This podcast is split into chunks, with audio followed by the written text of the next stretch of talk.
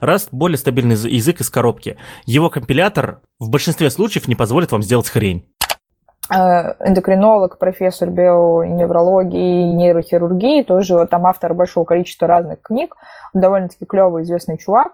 А, там есть гендир Курсеры из США, которого они тоже на это все позвали. А, и, общем... Есть Баста.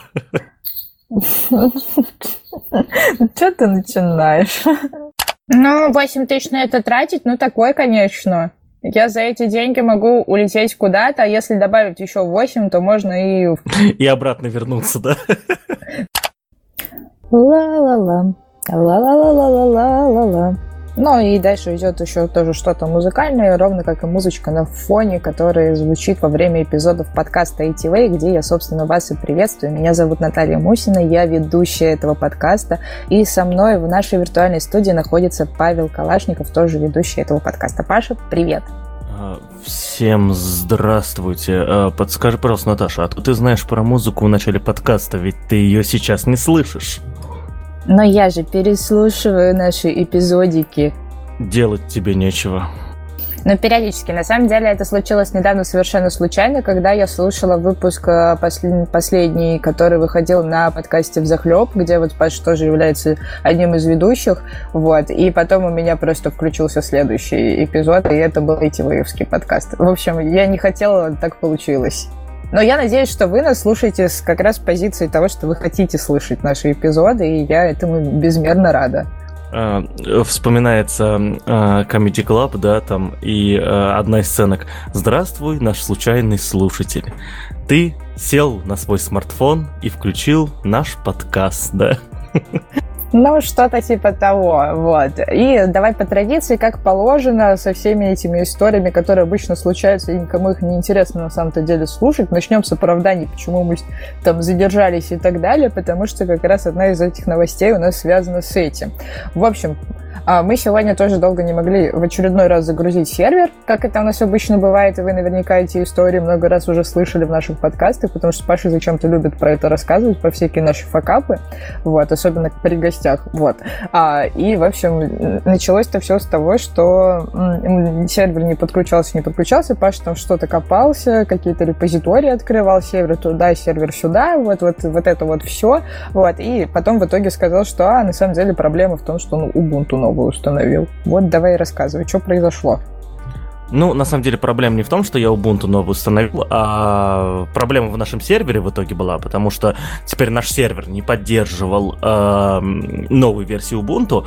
Вот. И на самом деле это, это выяснилось еще в прошлый раз, когда к нам пришел Александр Худяков из Selectel, и он тоже не мог подключиться, у него была ошибка, связанная с шифрованием, да, с, с ну, если быть конкретным, с, с с TLS, да, ш, э, с TLS шифрованием, не знаю, можно так говорить, нельзя, в общем, пускай, пускай я так скажу, вот, э, и адекватные люди бы предали этому значение, начали бы разбираться, почему у нас гость не смог подключиться, ну, а Паша, как всегда, на все забил, и за эту неделю Соответственно, обновил Ubuntu, о чем хотел рассказать, да, теперь у меня Ubuntu 20.04, да-да, она вышла в апреле, но, come on, кто будет ставить, во-первых, э, хоть что-то новое, что вышло во время пандемии, да, ну, ну и во-вторых, у меня есть принцип такой, как я рассказывал с рельсами, и вообще со всеми программными продуктами, я всегда ставлю новые версии, когда новые мажорные версии программных продуктов, только когда они достигают версии что-то там, точка 1. То есть я не ставил 20.04.0, потому что знал, что будет 3000 миллиардов багов, которые я не хочу ловить, которые мне отлавливать неинтересно.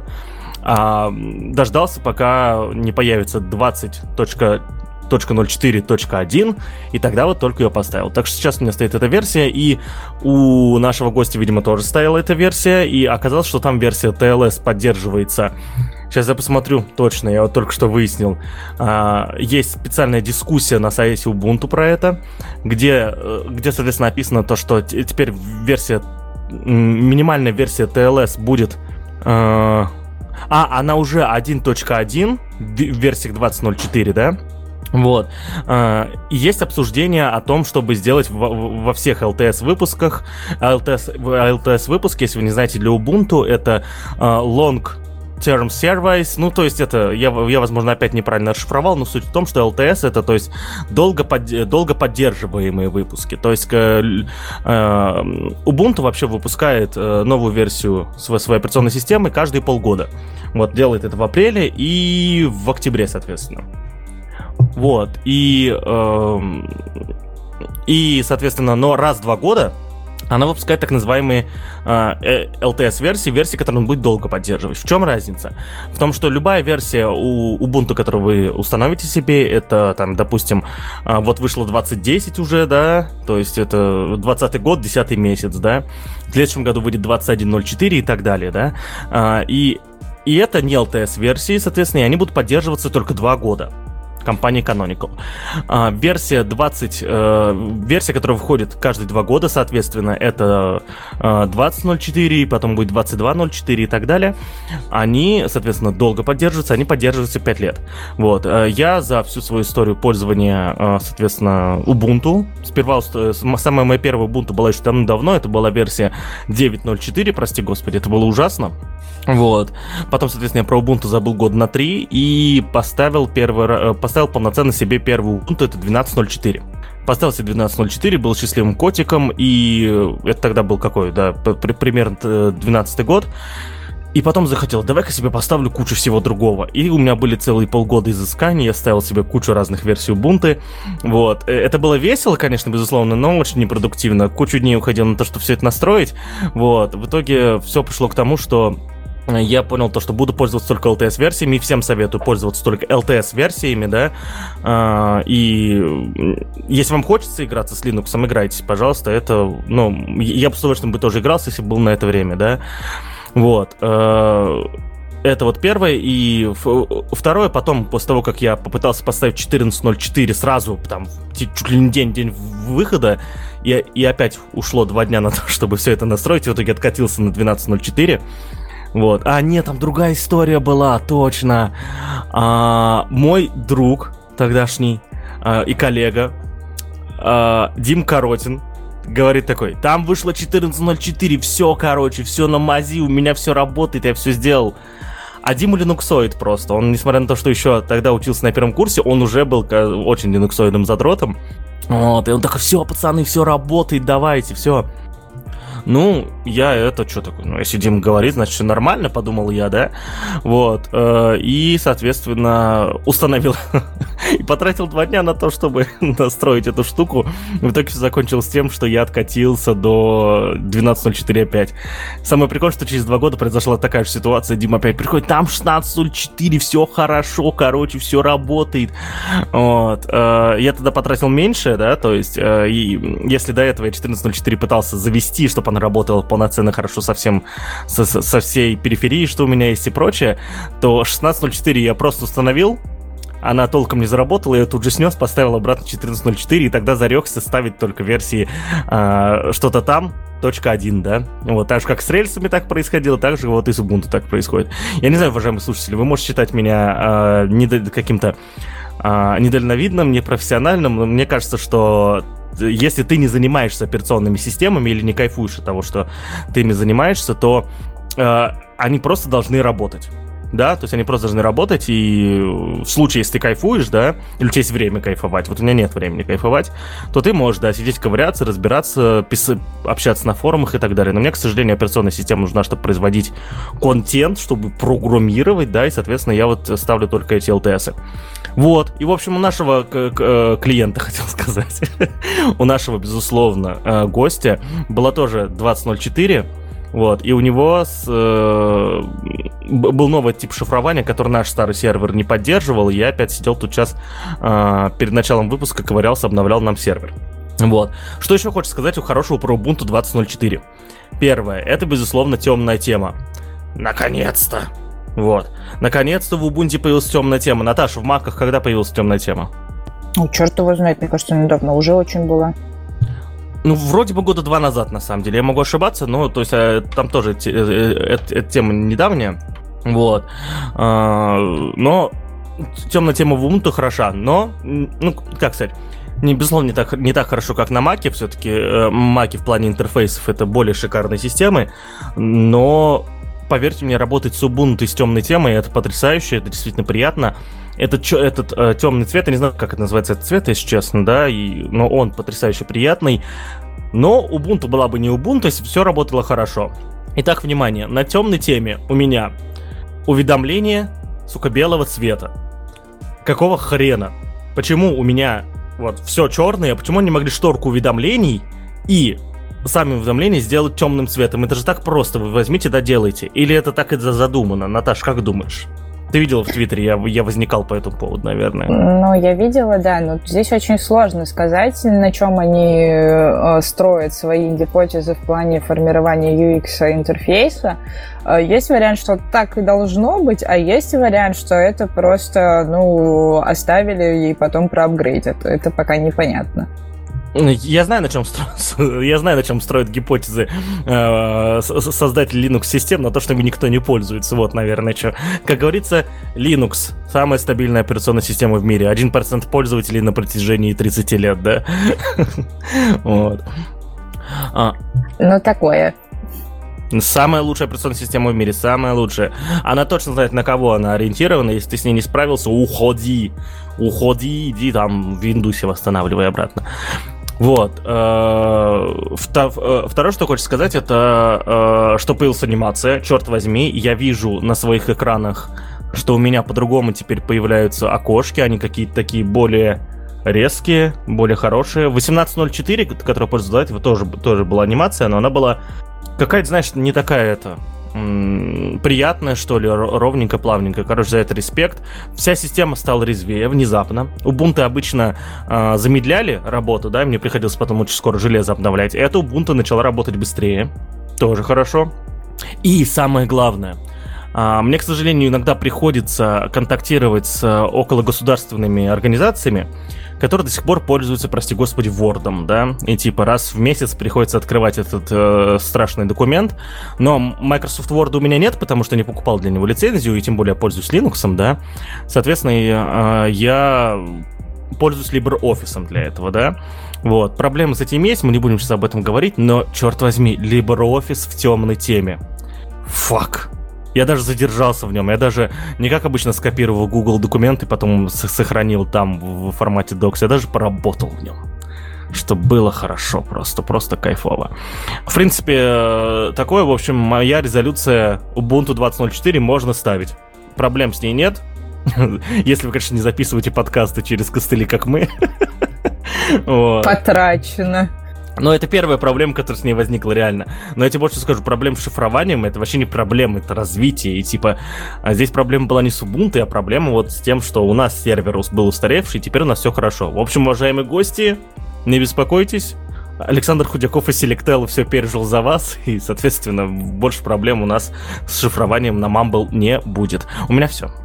Ну, а вы, соответственно, слушайте наш предыдущий эпизод для того, чтобы познакомиться с Сашей и послушать очень много клевого про облачные сервисы. Вот, ну а мы переходим дальше, и дальше он рассказ про то, какой Паша куртизанка, потому что он на самом деле ходит по всяким разным подкастам, там в захлеб записывает, вот тут на ITV подкасте, потом там всякий пресс нас звали рассказывать про то, как мы вообще пишем подкасты, и на тебе он, оказывается, пошел к нашим ребятам из Самары эти комьюнити тоже писать подкаст. Это что такое? А, ну, вкратце, друзья, а, если вас интересует язык Rust, и вам э, хочется, соответственно, про него знать больше, вы можете послушать э, подкаст э, самарского IT-комьюнити, который есть по ссылке, но лучше подождите, когда ребята выпустят нормальный выпуск, потому что я тут выпуск испортил. я там включил, знаешь, это типа режим... Я не знаю, как этот режим называется, мне кажется, он первый раз в жизни был. В общем, там такая жесть просто происходит. А, в общем, если вас интересует несерьезный выпуск про Rust, из которого вы, если вы раз программист, навряд ли что-то узнаете вообще. Если вы начинаете изучать язык, то, наверное, будет полезно, да.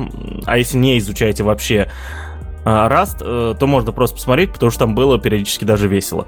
Вот. В общем, переходите по ссылке Самарская комьюнити и подписывайтесь на ребят, безусловно, потому что они тоже делают контент, мы их очень любим, и к ним постоянно раньше ездили на мероприятия, когда, соответственно, мероприятия были. Сейчас пока не ездим, но очень ждем, когда опять поедем в Самару и будем там э, разносить просто очередной коворкинг. Ну да. Ладно, все, закончили с этой частью, переходим к новостям. Сегодня эпизод у нас будет новостной. А, и начнем мы, пожалуй, с того, что все сейчас из-за того, что наступил декабрь, начнут подводить итоги года. Да, опять же, скоро Новый год, вот это вот все, Паша станет старше, например, да, вот, всякое разное, вот, и, естественно, нас скоро во всех наших соцсеточках будут ожидать разные а, твиты, сторисы и так далее, где люди подводят итоги года, ну, а теперь, получается, и все остальные тоже потихоньку к этому подходят, и поэтому сегодня очень много новостей, чтобы мы потом не, не отвлекались на них в течение всего декабря. Будем так потихоньку вас вводить в курс дела о том, что же произошло за 2020 год и как разные сервисы прокомментировали то, что у них произошло. И одним из первых это сделали, собственно, а, ребята из GitHub, которые как раз в своем спецмероприятии Octoverse подводят итоги года. А, и в этих итогах года рассказывают, что же там вообще клевого, интересного по цифрам а, с октября 2019 по сентябрь 2020 года у них произошло. Да, и они насчитали а, более 56 миллионов разработчиков на GitHub. И сколько там репозиториев, тоже там больше 60 миллионов было создано. Ну и, естественно, а, посчитали, какие же языки доминируют в последние годы. Естественно, у них оно называется как лучшие языки за последние годы. А, и если Паша не подглядывал в новость, то он может даже, мне кажется, угадать, что это за такие языки у нас вышли на первые строчки. А, я тут э, включил случайно микрофон. Прошу прощения, если что-то вы, что-то вы слышали из моей жизнедеятельности, да? Я виду нажатие на клавиши, на мышку и так далее. А, ну, естественно, JavaScript и Python я подозреваю. Какой из них первый, какой второй, я хз. Ну, типа вот так. Ну, тут ты прав совершенно. JS у нас на первом месте. На втором месте у нас Python, который с четвертой позиции вырос. Ну и э, замыкает тройку Java. Вот. Значит, прекрасная Java. Вот ты говоришь про грустных джавистов, а Java, между прочим, вот. Но они, правда, со второго места упали на третий, ну, я думаю, что ничего страшного. Вот. А на пятом месте у нас э, с перекочевавшего, по-моему, десятого, они тут менялись местами с Objective-C, э, вышел TypeScript. Вот, вот так Ну и еще дополнительно получается в этой десяточке, соответственно, C-Sharp, PHP, C++, C, Shell и Ruby. Вот, вот такая вот статистика. Самое прикольное то, что я недавно смотрел, как раз пока записывали э, ситкаст про Rust, мы там открыли другой рейтинг, э, более популярный, более древний, под названием TIOB, кажется, он э, читается это. Ну, Тиоби. Ну да, вот, да, да, да, в простонародье Тиоби, да. Вот. И там список совершенно другой. И я тому списку верю больше. Объясню почему. Там в списке на первых местах C, C++ и Java. И это правда. То есть здесь, наверное, речь об open source все-таки, да, так или иначе. Но вот. здесь не совсем. Он, знаешь, как начинал рейтинг Этиопию э, рассчитывает индекс свой популярности языков на основе подсчета результата поисковых запросов, которые содержат название языка. То есть это, по сути, такой больше медийный индекс. Вот. А если мы смотрим на это с точки зрения именно используемости, то GitHub, мне кажется, в этом плане как раз э, работает лучше. Вот, да? То есть если про те же самые C++, Sharp и так далее, наверное, пишут больше, потому что они а, учитывают учитывают для формирования э, поиска из Гугла, блогера, Википедии, Ютуба, Яху, Амазона и так далее, и же с ними, вот, то GitHub в этом плане смотрит именно на то, что используется в репозиториях и что используют непосредственно разработчики. Я вот тут смотрю сейчас в целом лендинг, на который мы скинем ссылку в описании, можете посмотреть. А, тут есть некоторые проблемы со статистикой, я подозреваю. Первое, 50, 56 э, миллионов девелоперов на GitHub. Я думаю, что надо это переименовать, потому что это 56 миллионов аккаунтов. Потому что нет в мире 56, 50 миллионов разработчиков, которые зарегистрированы на GitHub. 50 миллионов программистов точно есть. Это сто пудов уже, да? То есть людей, которые так или иначе пытались писать код и так далее. Но чтобы они все зарегистрировались на GitHub, я не уверен. Вот. И, и более того, это подтверждает э, другие еще эти параметры, то что создано 60 миллионов репозиториев. Да-да, конечно, 56 миллионов э, программистов, живых людей, создали 60 миллионов репозиториев. Я подозреваю, то, что половина, э, ну не половина, ладно, большая, большая часть этих 50 миллионов э, девелоперов это все-таки повторяющиеся аккаунты, это боты и так далее. Да, то есть потому что, ну, объективно, он что хочет сказать? То, что э, каждый разработчик создал за год там чуть больше одного репозитория, но нет, типа, ты постоянно, когда у тебя есть GitHub, создаешь там для всякого, а, не побоюсь этого слова, даже иногда мусорных скриптов, да, новые репозитории, чтобы они у тебя хранились, да. Вот, то есть у меня есть специальные репозитории для таких скриптов, да, они у меня там просто лежат, типа, на всякий пожарный. Вот. И более того, 1,9 миллиарда contributions in the last year. Он что хочет сказать? То, что в среднем эти разработчики делали сколько тут, получается? С 40 этих... С, э, 40 контрибьюшенов в год опять что-то не сходится. То есть 40 контрибьюшенов в год это вообще практически ничего. Вот, то есть непонятно, непонятно. Вот, мне кажется, он все-таки надо посчитать более-менее честно это все. Хотя я не знаю, как они считали, но выглядит пока вот так. Вы поняли, да, мою эту, мой, мой скептицизм по этому поводу. Но я думаю, что они считали автоматизированно. Понятное дело, что никто не делал вычистку на тему того, что там что-то повторяется, не повторяется там и так далее. Вот, ниже у них есть еще информация про то, что вот как раз они считали, что на 35% больше репозиториев было создано в прошлом году, и вкладов э, в проекты с открытым исходным кодом, то есть в open source, стало больше на 25% тоже. Вот, то есть это вот мы, по сути, можем брать только те циферки, которые нам дает GitHub, они считали, я так думаю, что автоматизировано это все. Тут, тут, тут я текст не читаю, просто листаю. Он тем на английском, я эти ваши буржуйские языки читать не умею, шутка, конечно.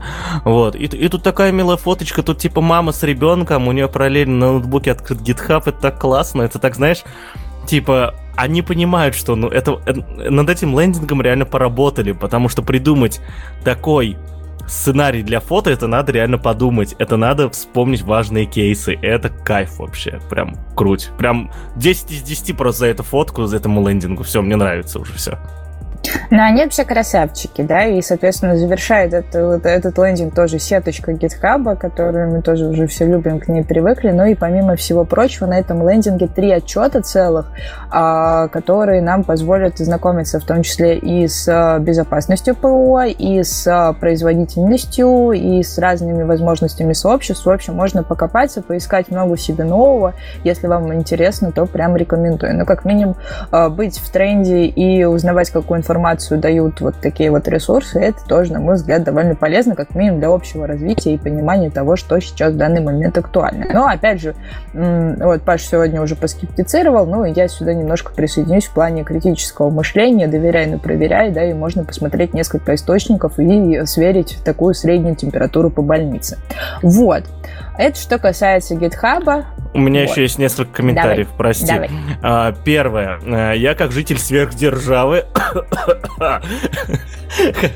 хочу выяснить, а как они считают разработчиков из России? Мы типа из Европы или из Азии? Или он прям по географически считает? Ну, спроси то разработчиков GitHub, которые проводили данную аналитику. Ты можешь прямо сейчас к ним обратиться. Наверняка они наш подкаст слушают. So? So, so, so, uh, I'm a table. Да, это я не сомневаюсь, что ты тейбл, вот. Ну и давай мы с тобой немножко поговорим про uh, словарные запасы как раз в данном случае, в данном контексте, вот, потому что все потихонечку тоже начали подводить итоги, и есть еще такое понятие, как слово года, вот, и а, уже тоже некоторые институты, Оксфордский университет, по-моему, еще не подводил итоги, но институт Пушкина, еще там некоторые ребята, они тоже уже подвели такие вот итоги, вот, и, как сообщает нам Государственный институт русского языка имени Пушкина, самоизоляция и обнуление стали словами 2020 года. Вот так вот.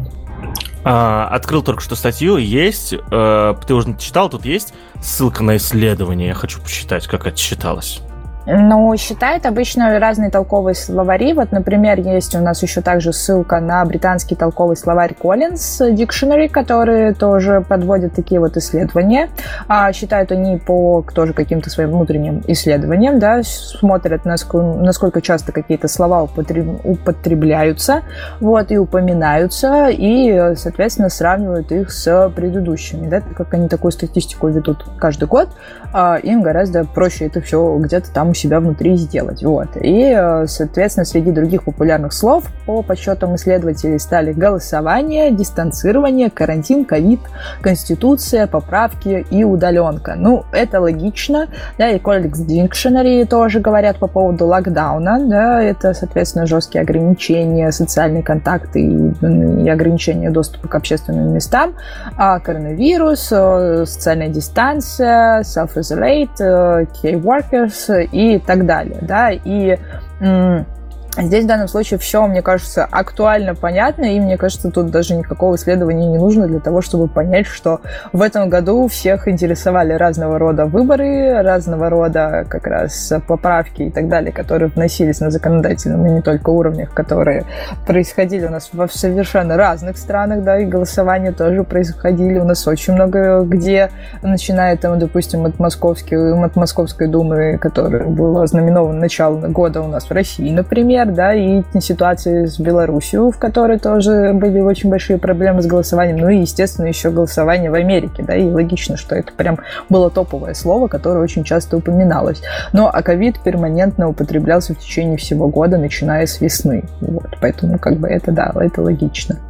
Кстати, на, на лендинге GitHub там есть э, список тоже слов, да, названиях репозиториев, которые получили э, самый большой рост. И там на первом месте ковид, э, и, и там еще были какие-то, эм, как их называют, аббревиатуры, да, не все аббревиатуры я знаю, но в середине списка был Angular 9. В общем, я очень надеюсь, что эти аббревиатуры, которые вокруг ангуляра, значит, тоже какие-то катастрофы. В итоге у нас получается ковид, катастрофа, катастрофы, ангуляр 9. Катастрофа. Это как-то, мне кажется, очень знаково, наверное, если посмотреть на общую, общий смысл этих сочетаний. Вот, и еще в статье, э, где, где, соответственно, про локдаун, да, рассказывается, я узнал новое слово, слово мукбэнк, э, форма видеоблогинга, когда человек есть большое количество еды на камеру. Наташа, это последний выпуск подкаста ITV. Да, потому что ты уходишь и теперь будешь есть очень много еды на камеру. Я ухожу в мукбэнк, потому что мне кажется, я там добьюсь успеха. Вот, потому что осталось только снимать это все на камеру. Mm, ясно. Понятно. Сам сказал, сам посмеялся. Вот, это типичные блогеры просто, да, это мы все. Воу. Ну вот, вы же учились в рамках «И так сойдет» учиться ТикТоку. Вот, пожалуйста, пригодится. Вот, ну ладно, пока Паша еще не ушел никуда, ни в какие тиктоки и не начал есть еду на камеру, если он это начнет делать, не подписывайтесь. Вот, призываю я вас, чтобы он обратно вернулся в подкаст. Хотя зачем мне в подкасте? Я же сама могу. Ой, короче, очень сложные и долгие раз, размышления у меня будут на эту тему, но от слов мы под, переходим к цветам. Пантон еще не подвел свои итоги, скорее всего, они это сделают уже на следующей неделе. Мы узнаем новый цвет по версии Пантон. А, напоминаю, что в 2020 году это был синий, ну, такой Blue, Classic Blue, по-моему, назывался, и мы тоже в одном из эпизодов прошлогодних э, зимних этот момент разбирали, я про это рассказывала, точно это помню. И мы все узнаем, в какого цвета у нас должны быть маски в следующем году. Ну, типа того, да. Вот, ну тебе какая Слушай, разница? кажется, Кажется, юмор сегодня не мое. Кажется, юмор сегодня не мое, да? Мне надо Нет, заканчивать с этим. Не твое. Но зато я уже узнала, в какой цвет вы можете перекрасить машину, потому что как раз-таки главный автомобильный цвет-то уже понтоном определен.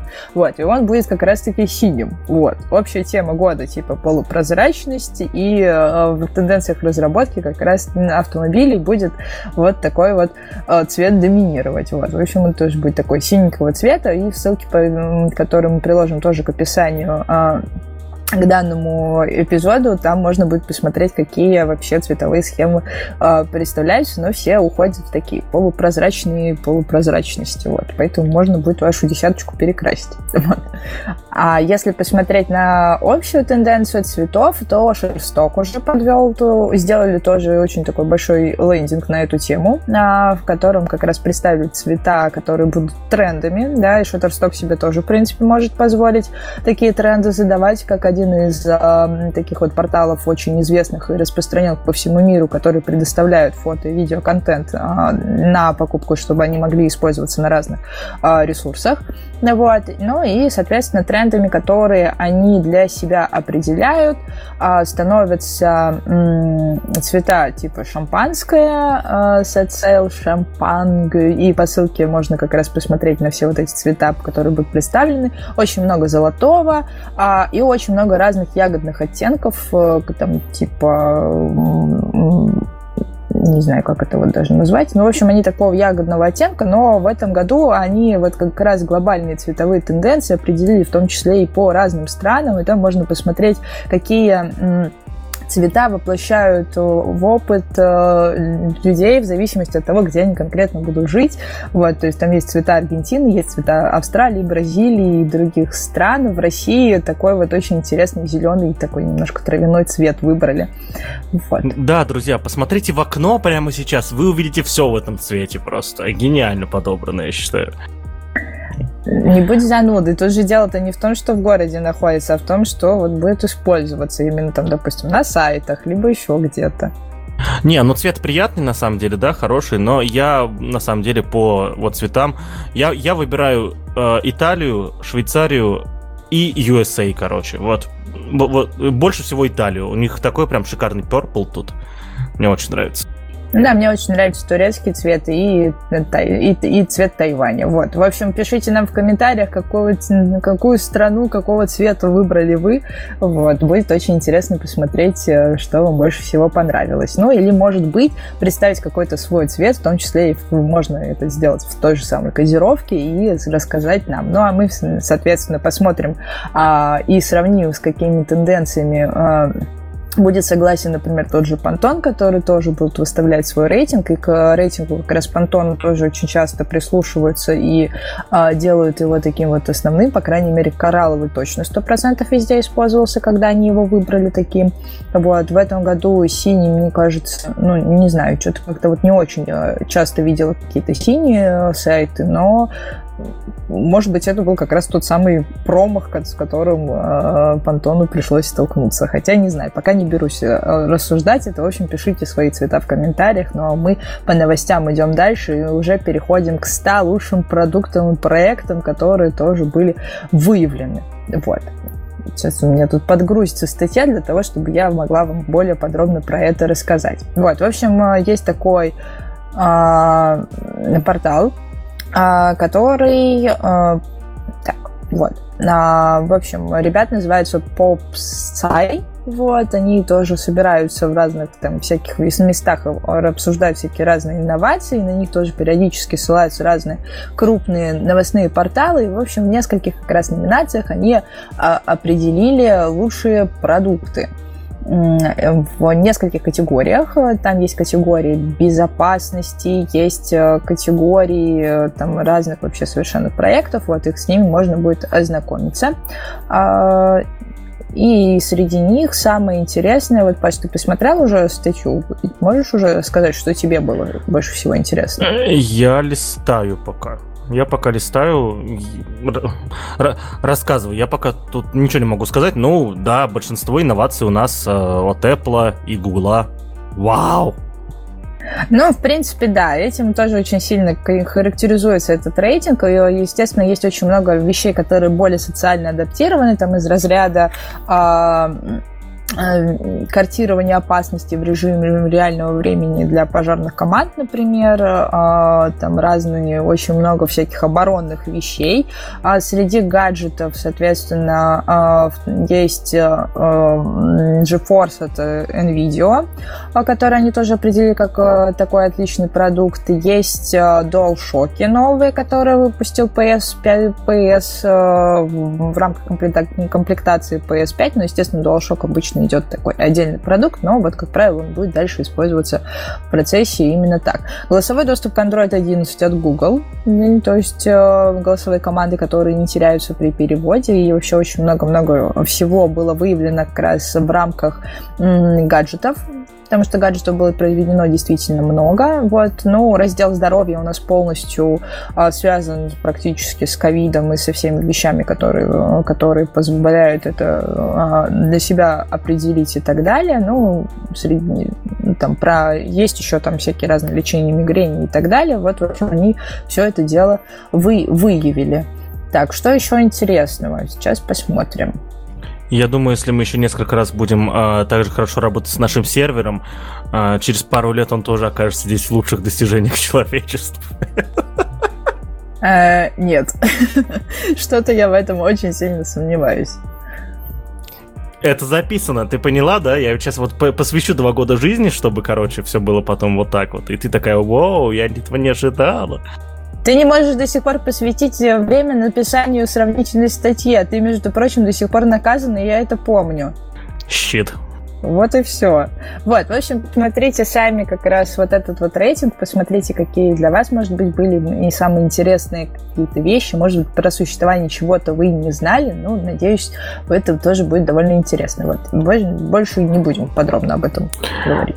Да, самое важное, друзья, я вот э, эту статью увидел минут пять назад. Выделите время, почитайте, это очень классное чтиво. Я себе добавил это в, в почитать позже. Вот, тут еще ссылки на все практически продукты, которые они упоминают, так что есть возможность посмотреть, что это такое. Тут в том числе и медицинский став, да, я подозреваю, даже можно будет заказать. Вот, в общем, это безумно интересно. Э, и более того, я считаю то, что самое главное э, инженерное достижение, как минимум в носимой электронике, да, под носимой электроникой я тоже считаю и смартфоны тоже, мы, мы же их носим с собой. Я думаю, что это Apple MagSafe, MagSafe, который, да, вот, потому что в вангую через пару лет э, остальные смартфоны тоже начнут выпускать такие фичи. А, возможно, не точно такие же, потому что Apple 100 пудов уже запатента... запатентовал такой форм-фактор, да, но а, э, такой способ избавиться от проводов окончательно, да, и более того, э, там я не знаю, зачем сегодня нужны провода, кроме того, как э, заряжаться? Ну, наверное, передавать большие файлы, да, то есть э, я вот один раз в жизни, а, со, один раз в этом году только использовал провод, чтобы передавать данные, да, на, на ПК это, это, было, это было много-много 8К видео, да, то есть, ну, там по сети ты, я, я бы их точно передавал, там был чуть, чуть ли не 100 гигов, что ли. Вот. Э, ну, типа, если бы, я делал, если бы это был какой-нибудь MagSafe, то да, наверное, было прикольно тоже. Так что, так что я думаю, что главное достижение, это, э, главное достижение это MagSafe, не потому что именно Apple сделали что-то э, грандиозное, а потому что новый форм-фактор, который избавит нас от проводов полностью. В следующем айфоне проводов, мне кажется, уже не будет в смысле этих разъемов. Аминь. Вот, ладно, переходим дальше. А, и я хотела вообще про Spotify сегодня поговорить, а тут вы так коварно в, захлебе об этом уже поговорили, что я даже не знаю, стоит об этом говорить, но зато я нашла другой рейтинг, который вы еще не обсуждали. А, и это рейтинг, который выпустили ребята из ТикТока. Вот, и если вы не знакомы с ТикТоком и вообще про это ничего не говорите, то и не особо сильно следите за этим, то есть, соответственно, а, целое исследование, по которому можно очень быстренько пробежаться, посмотреть, что там вообще такое интересное, клевое произошло, почему все так обращают внимание на ТикТок, и какие видео и какие пользователи стали наиболее популярны в этом году. Вот. А там есть э, в этом исследовании коэффициент разжижения мозга от использования ТикТока? Вот это очень важная величина просто. А слушай, мне кажется, такое исследование никто еще не проводил. Э, потому что в процессе умирали люди, да, и такое публиковать нельзя. Какой кошмар. Вот. Ну, либо из-за того, что у э, Китая такие очень плохие отношения с Америкой. Такой вариант тоже может быть.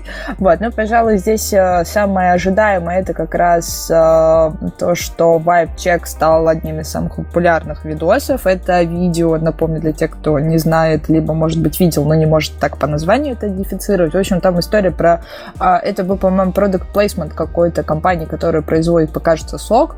Вот. И там товарищ едет э, на скейте, вот такой уже довольно-таки возрастной, э, по хайвею и пьет на ходу сок под музычку. Вот как бы вся история, но ее подхватили, и все стали косплеить этого чувака и выпускать какие-то видосы, где они тоже на чем-то едут и при этом что-то пьют из бутылки и, собственно, наслаждаются жизнью. Это вот было одно из самых э, таких известных видео, которое везде, везде разошлось.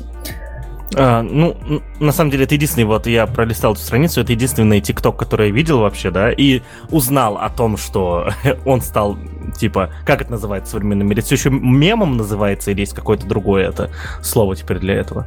Мне кажется, это мемом и остается. Ну, как бы понятие мема, оно статично. Вот, про, про все остальные, соответственно, ТикТоки я не видел, то есть, то есть, ну, кто, почему это, что они делают тут эти люди и так далее. И э, знаешь, вот давай сейчас немножечко обсудим, да, все-таки мы в этом году ТикТока касались несколько раз, и хочется обсудить важный вопрос. Э, я вот не одобряю социальную сеть до сих пор, да, вот, то есть, и обычно те социальные сети, которые я всегда раньше любил, очень новые продукты, которые появлялись, да, то есть, э, и всегда начинал быстро ими пользоваться. А, и вот TikTok это был первый популярный продукт, первое популярное приложение, которому я не стал уделять время. Вот. Это я постарел, или оно какое-то, или, или что в нем отталкивающего такого? То есть я, я люблю новые продукты, я люблю, когда у меня в руках появляются новые интерфейсы, новые, как бы эти, э, способы коммуникации и так далее, так далее, так далее. TikTok отталкивает просто.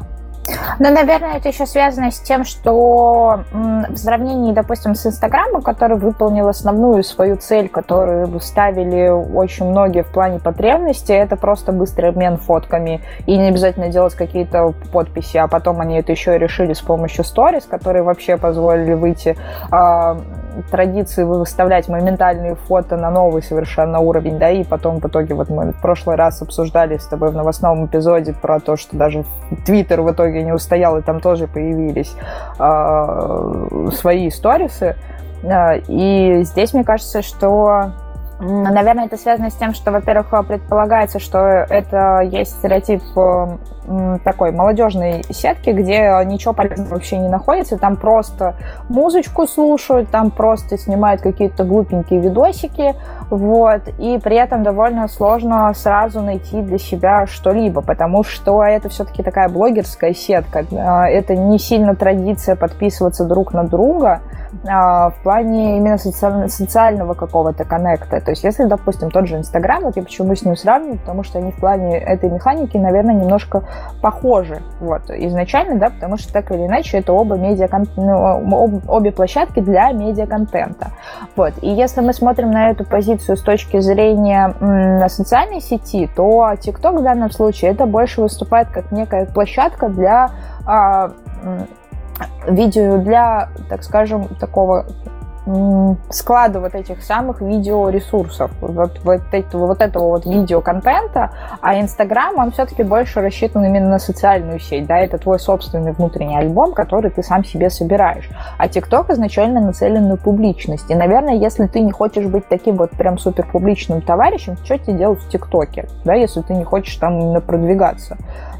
Да, ты можешь посмотреть другие видео, но, наверное, ты еще пока для себя не открыл того, что вот там что-то может быть уникальное, потому что у нас, например, на замену развлечений всегда там есть YouTube, подкасты, у нас есть там те же самые там вот Twitter, в котором ну, Паша вот вчера только буквально залипал, как раз таки смотрел на паблик, почему мужчины, женщины живут дольше, там и другие всякие э, аккаунты, где есть развлекательные видосы. В общем, для себя поиск развлекательных видео, оно в ТикТоке не видит актуальности. Мне кажется, так это работает.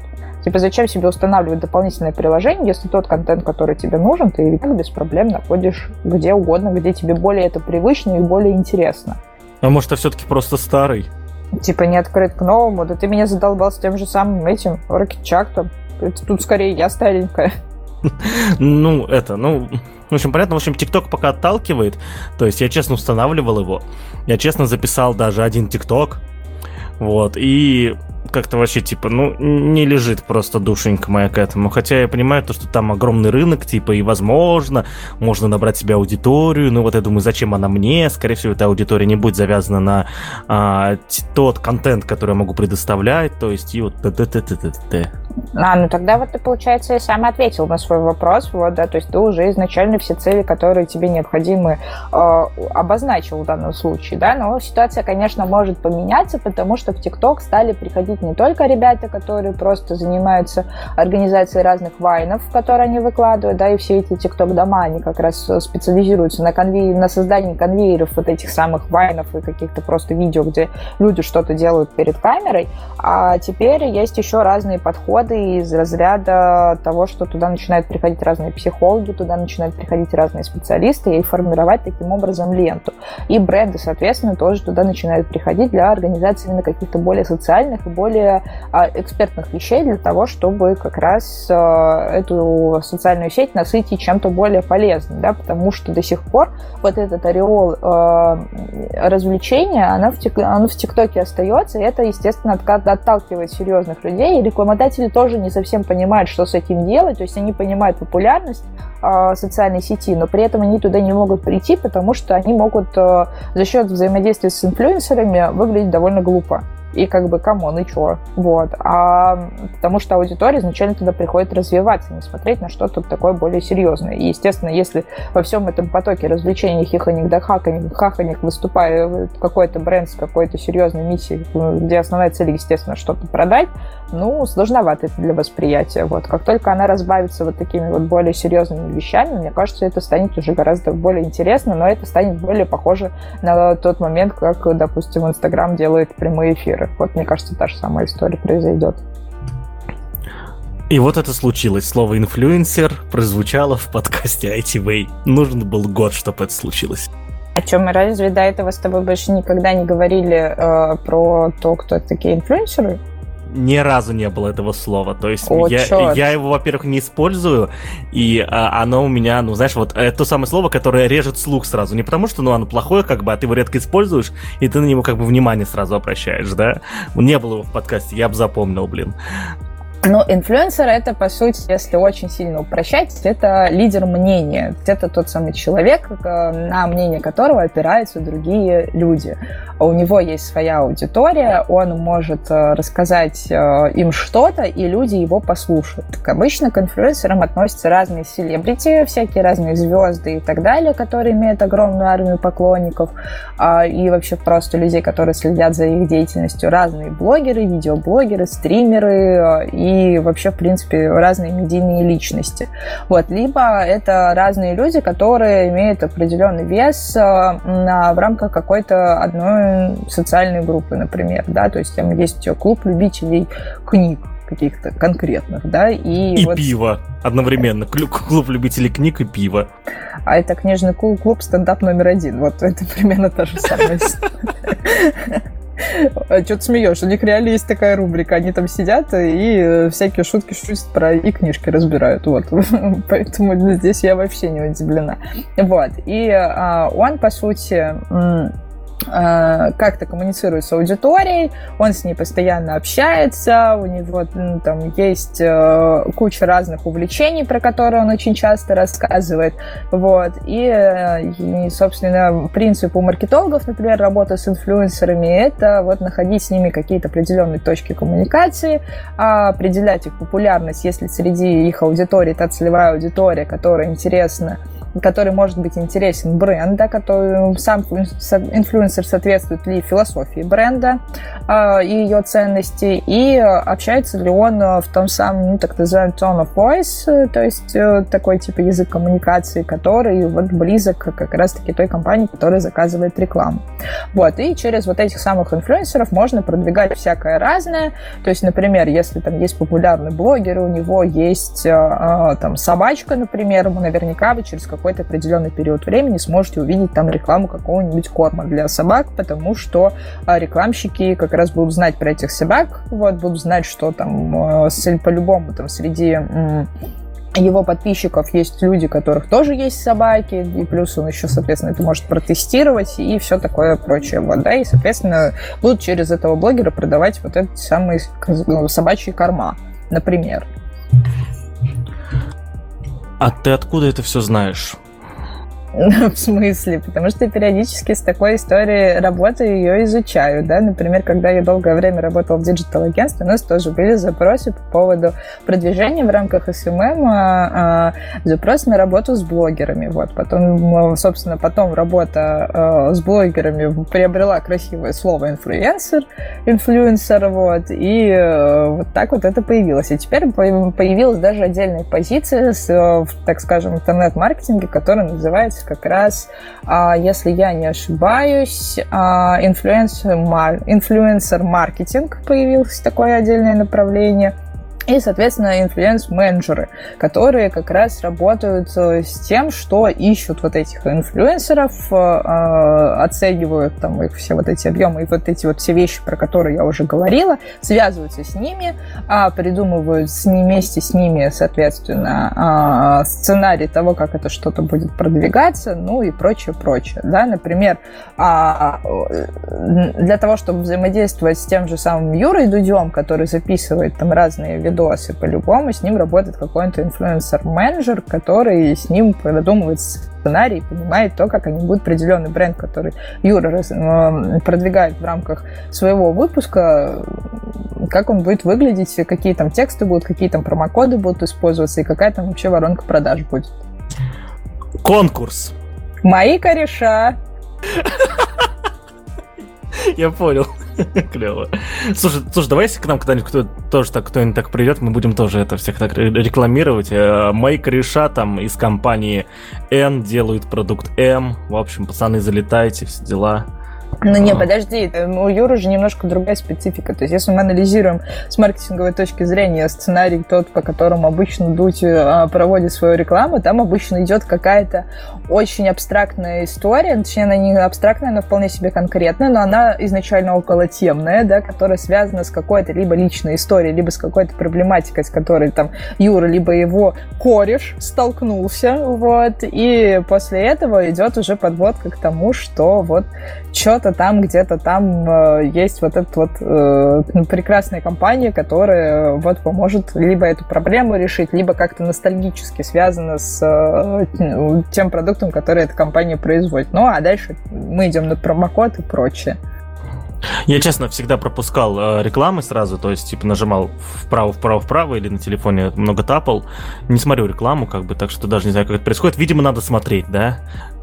Конечно. Я, например, всегда смотрю на рекламу с точки зрения именно какого-то клевого продукта, и мне есть, меня тоже есть несколько инфлюенсеров, которые, которых я очень люблю в плане того, как они как раз представляют свои реклам, своих рекламодателей. Вот они это делают довольно-таки клево и как раз на том языке, на котором они общаются с аудиторией. И Дути это как раз один из очень хороших примеров того, как хорошо подходят к организации рекламы.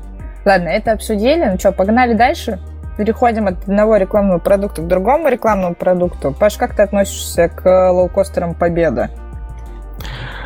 А мы поставим эксплисит на этот выпуск или мне все-таки не рассказывать? Не знаю, как хочешь. Ты уже сматерился, по-моему, один раз. Сука, это не мат. Вот что я могу сказать. Ну, два раза он, короче, сказал то, что обычно не принято произносить. Вот. Э, ну что, ну, победа это, а, вот, понимаешь, вот лоукостер, слово, которое несколько лет назад не несло никакой э, отрицательной эмоциональной окраски в голове э, российского потребителя.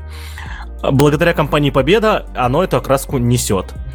Я, я смог достаточно а, адекватно выразить свою точку мнения, это зрение.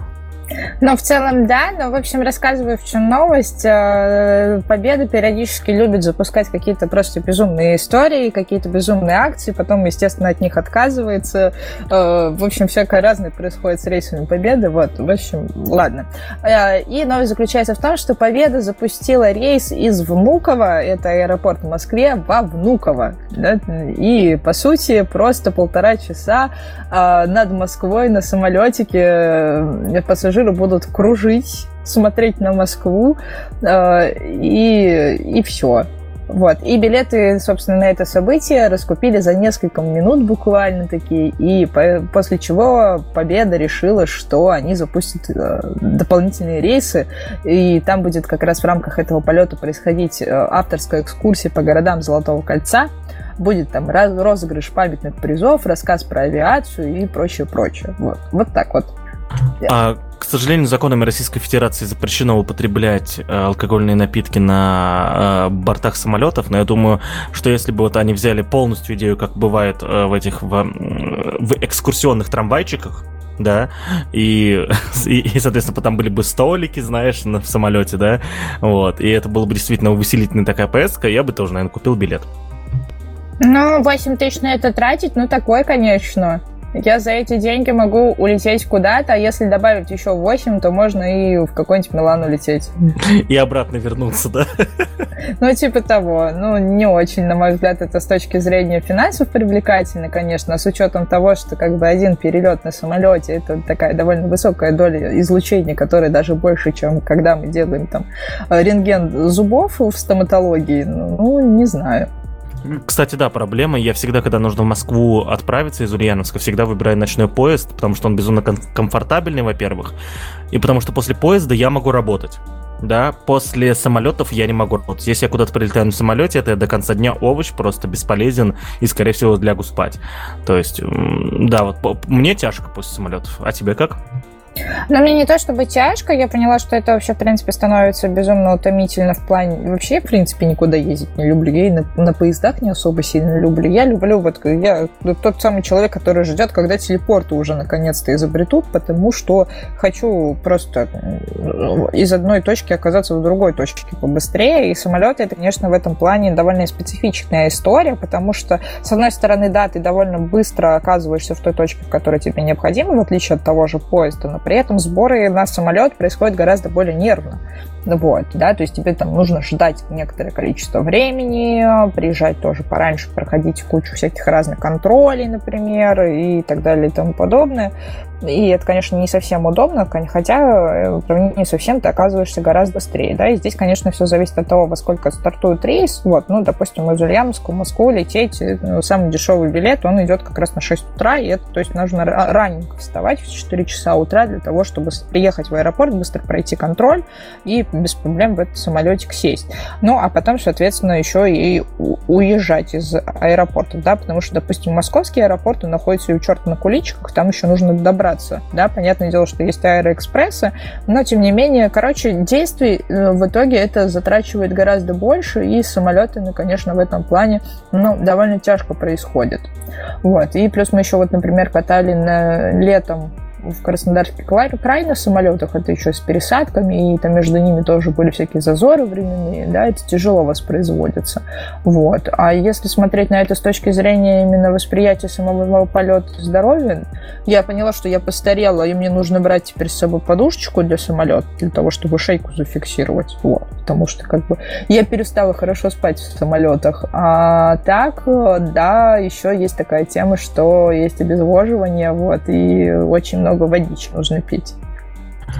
Um, есть история очень классная, когда мы это был это было начало ноября, и мы с тобой это был конец ноября, и мы тогда первый раз в жизни пропустили запись подкаста ITV в конце ноября прошлого года. Вот, мы тогда оба написали с тобой в чатик, что не можем. А ты помнишь, что произошло дальше? Это когда мы с тобой на Казанском встретились? Да, это когда я захожу в мне кажется, уже тебя в купе заметил, да, уже только? Нет, я Нет? шла из пельменной. А, ты шла очень медленно из пельменной, да, понял. У меня же коробочка была еще с собой, я с вот, собой да, комплик точно. брала гитарный.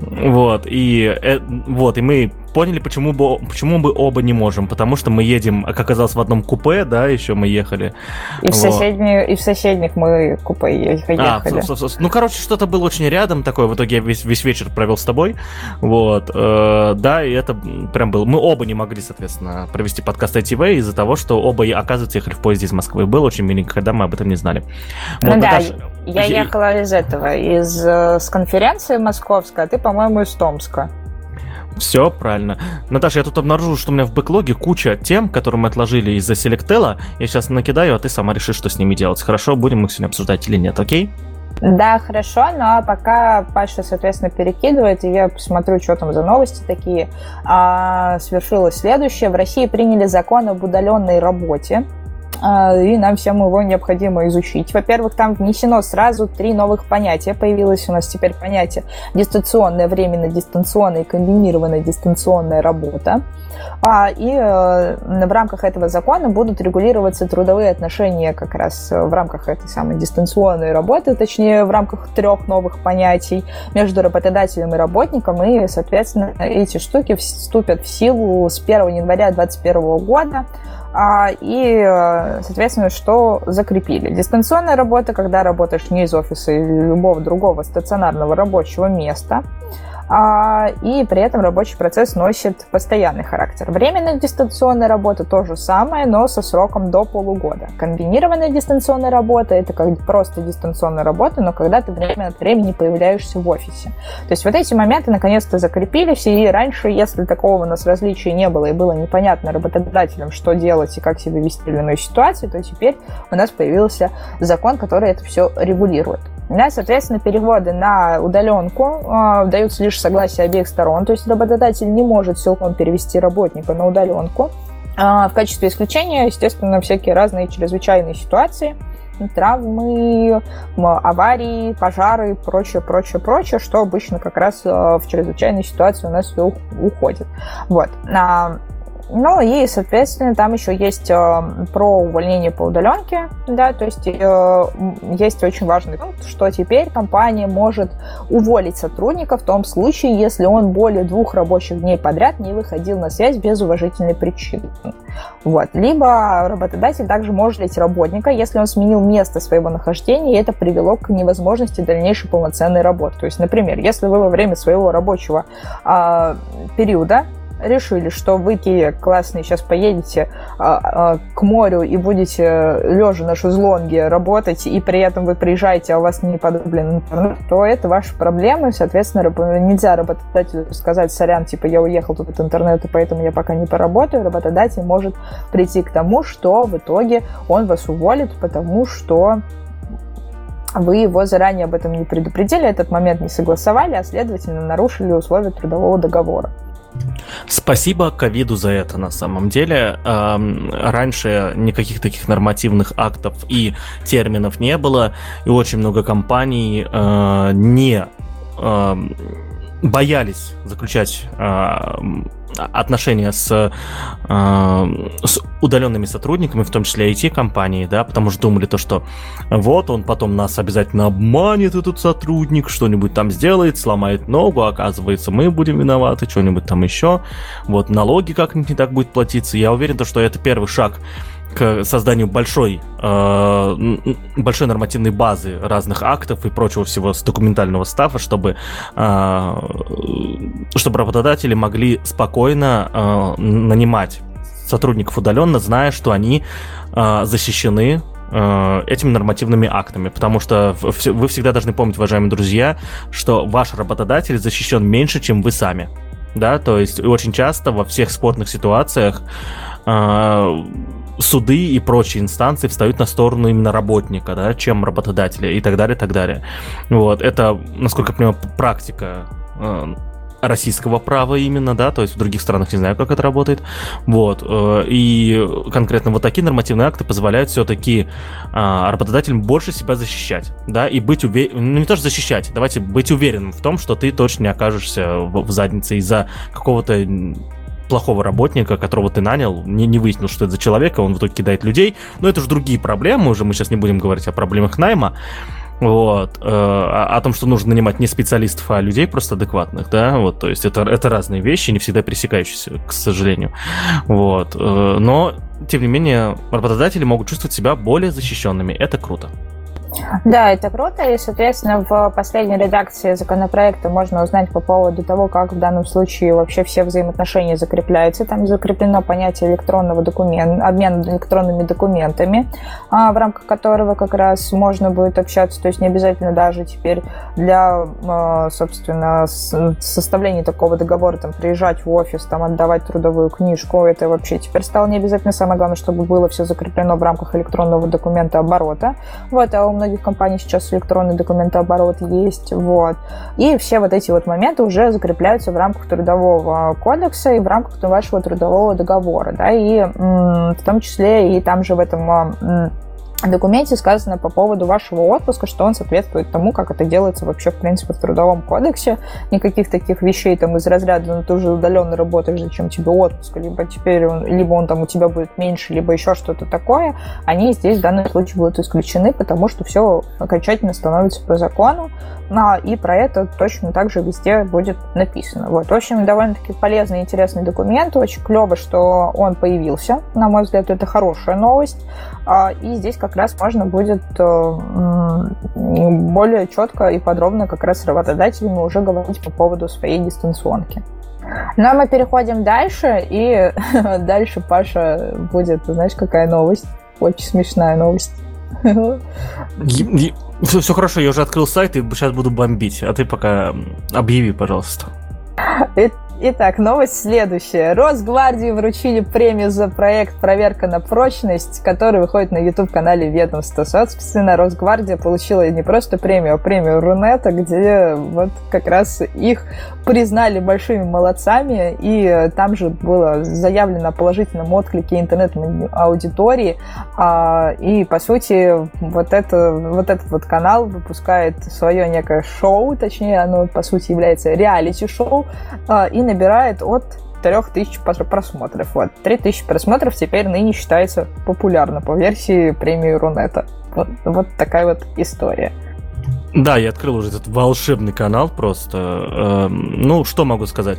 Очень грустно, что теперь придется премию Рунета также отправить ну, мне в мой личный бан как минимум, потому что э, патриотическое воспитание и армия и все такое имеют едва ли какое-то пересечение. Потому что, потому что э, патриотизм это некое более обширное понятие. Я бы даже сказал, не более обширное, а сильно более обширное понятие, чем армия, вот это вот весь став, в котором пичкает, соответственно, отвратительный дизайн, кстати.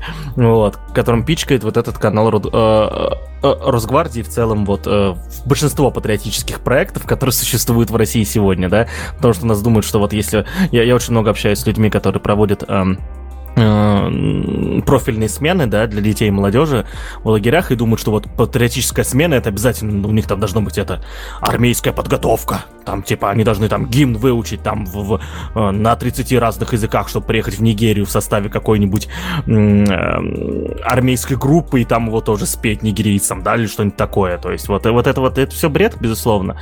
Вот, потому что, ну, я, я я могу как-нибудь поподробнее рассказать, почему я так думаю. А, сейчас не будем эту тему поднимать.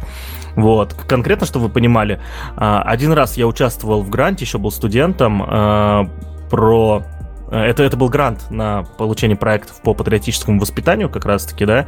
Вот. Э, я не хотел в этом гранте участвовать. Меня попросили ребята, потому что там все заболели, и попросили дописать проект и поехать на защиту в Нижний Новгород. Это был 2012 год, кажется.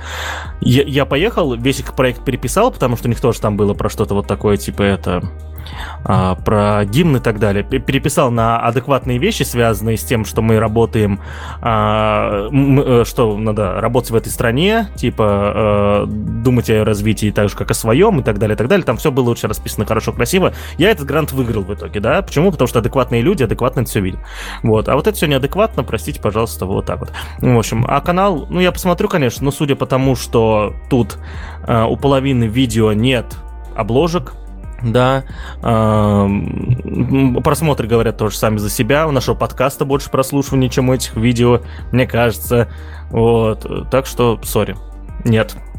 Ну, там смысл такой, что они зовут к себе тоже всяких разных популярных людей, там типа Хлобыстина, потом они взяли еще какого-то актера и, еще всяких разных товарищей, которые довольно такие условно известные, либо просто известные в разных кругах, и вместе с ними бегают со всяким там оружием, форме и что-то делают. Вот, смысл вот такой вот. У них там 62 тысячи подписчиков, самое большое количество просмотров это было 28 тысяч. Я вообще, на самом деле, об этом узнала впервые как раз-таки из новости о премии Рунета. Вот, ну и вообще, в принципе, с премией Рунета, конечно, очень много разных спорных историй, потому что, как минимум, мне всегда было непонятно, почему премию Рун... для того, чтобы принять участие в премии Рунета, нужно заплатить деньги. Вот. Поэтому, как бы, для меня это уже изначально странная коммерческая история, исключительно медийная в плане какого-то пиара и возможности себе поставить галочку в плане проекта, который э, где-то участвовал, где-то что-то получил. А я тебе больше скажу, в России нет э, популярных, э, популярных достойных премий, в, в которых э, все не должно начинаться с того, чтобы ты занес денежку. Ни одной, кажется, премии бесплатной нету популярной, к сожалению. Есть. Это кранч есть. А он не российский же. Он российский. Да? Это кранч это... российский? Это кранч российский. Вот они 10, 10 декабря будут как раз тоже вручать разные э, эти э, разные премии э, разным образовательным порталам и разным образовательным курсам. Мы, кстати, тоже что-то получили, но пока еще не знаем, что.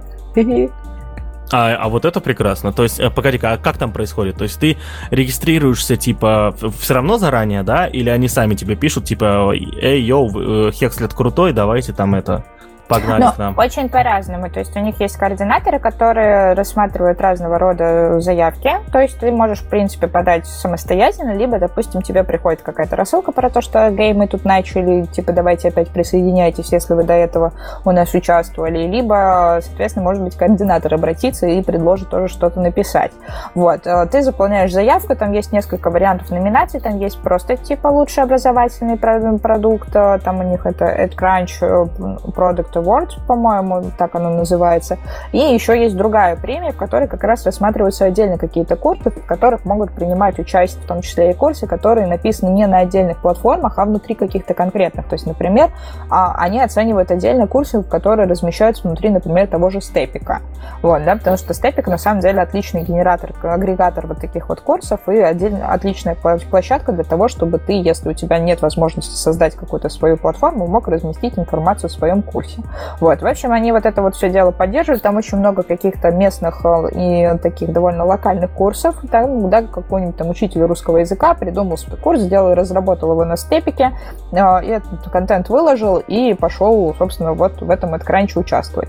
Вот. И э, оценка состоит из двух туров. В первом туре мы подаем заявку, там, соответственно, просто это все рассматривается на соответствие положению. Во втором туре это уходит на экспертную оценку, и в, экспертной, в рамках экспертной оценки выставляются оценки оценки разным жюри. Вот. Они туда заходят на нашу платформу, там смотрят это с точки зрения а, работы личного кабинета, с точки зрения контента, с точки зрения разных приблуд, которые есть в рамках данного курса, ну и проводят свою оценку. Ну а потом тебя уже приглашают на номинацию. Обычно этот кранч проходит в офлайн режиме, то есть это довольно-таки большой праздник, где проходит еще и конференция крупная, которая связана с образованием.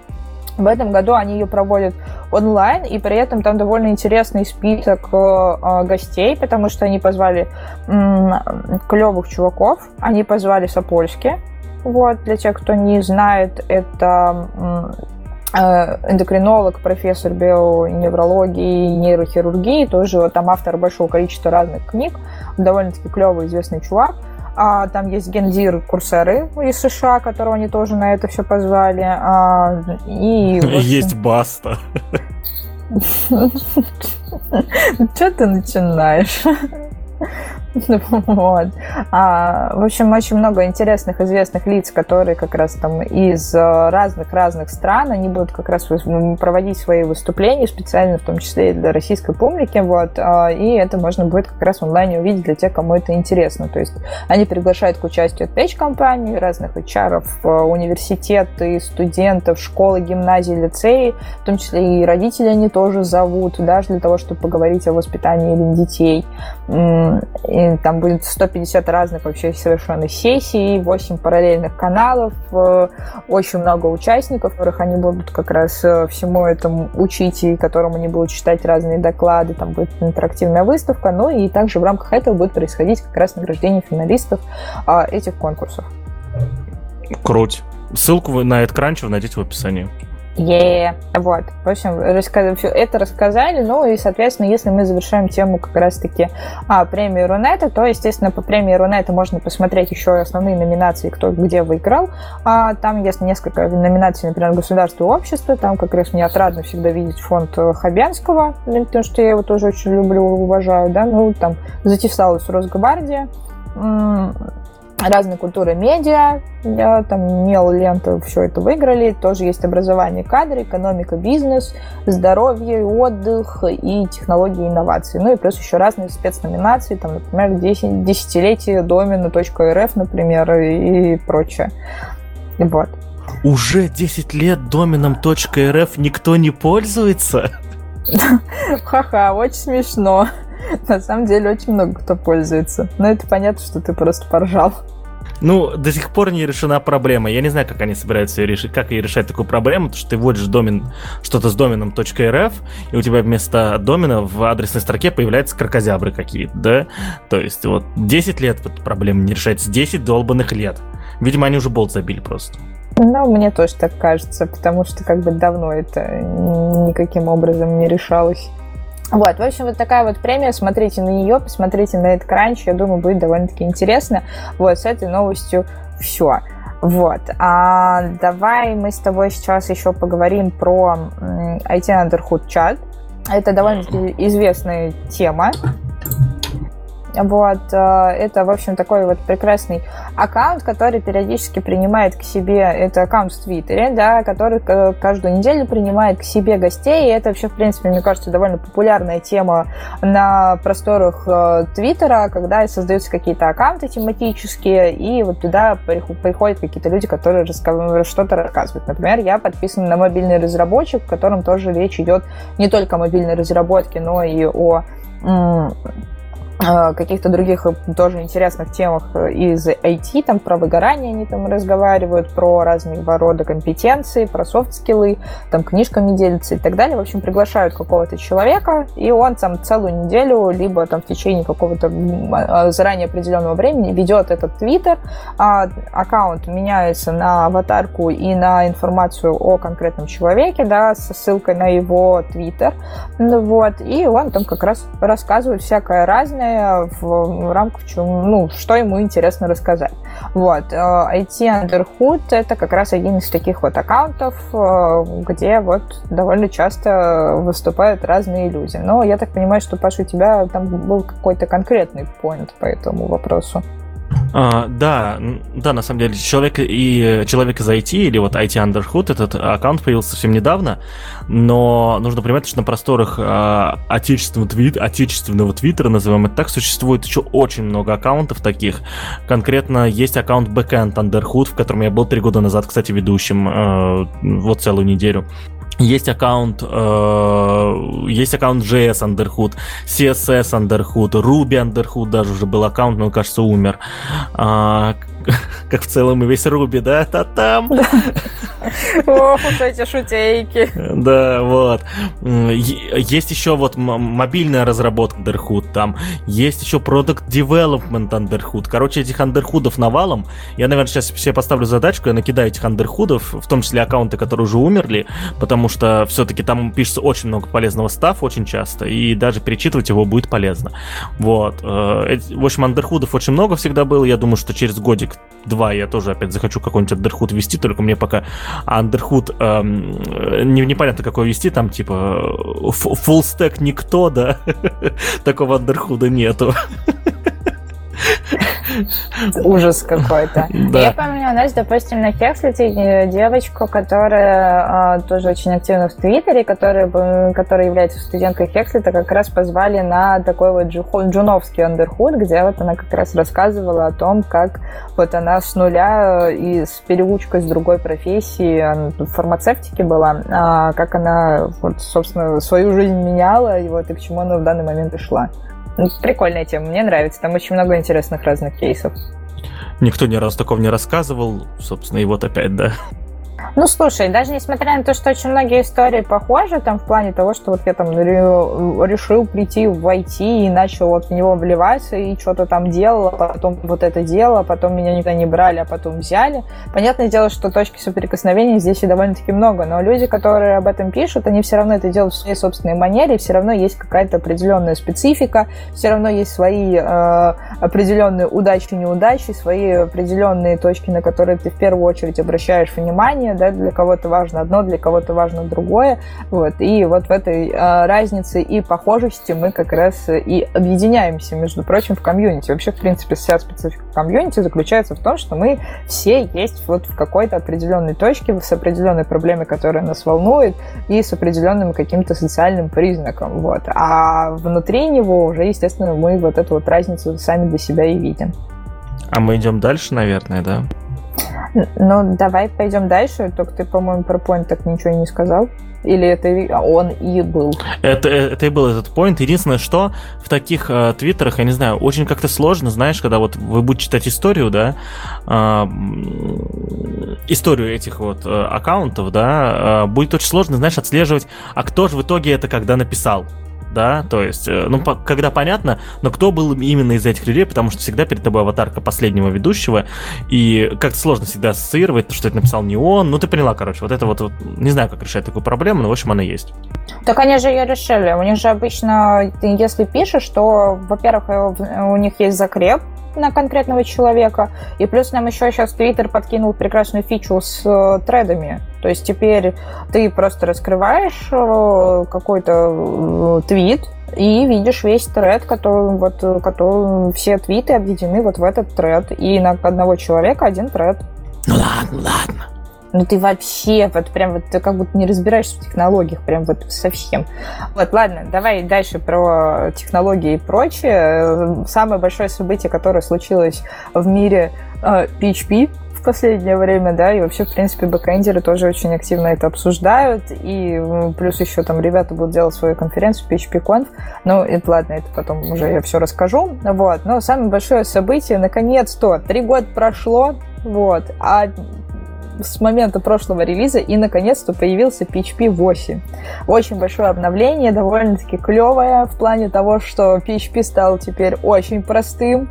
Ну, точнее, не то чтобы очень простым, но они очень много упростили, очень много всего оптимизировали. Там появились э, новые атрибуты, там появились э, новые свойства, там теперь не нужно писать гигантские портянки с объявлениями классов и прочего. А теперь это все объединено, вот, в общем, стало меньше шаблонного кода, в общем, стало это все гораздо проще инициализировать, и ребята как раз, э, которые занимаются PHP, прям чуть ли не целые вечеринки устраивали, большие зумовские, для того, чтобы об этом поговорить. Например, я точно знаю, что вот ребята как раз э, из Skyeng, которые организуют разные метапы, они вот прям большую вечеринку организовали, вот прям ее так и назвали, PHP-вечеринка в честь выхода PHP 8.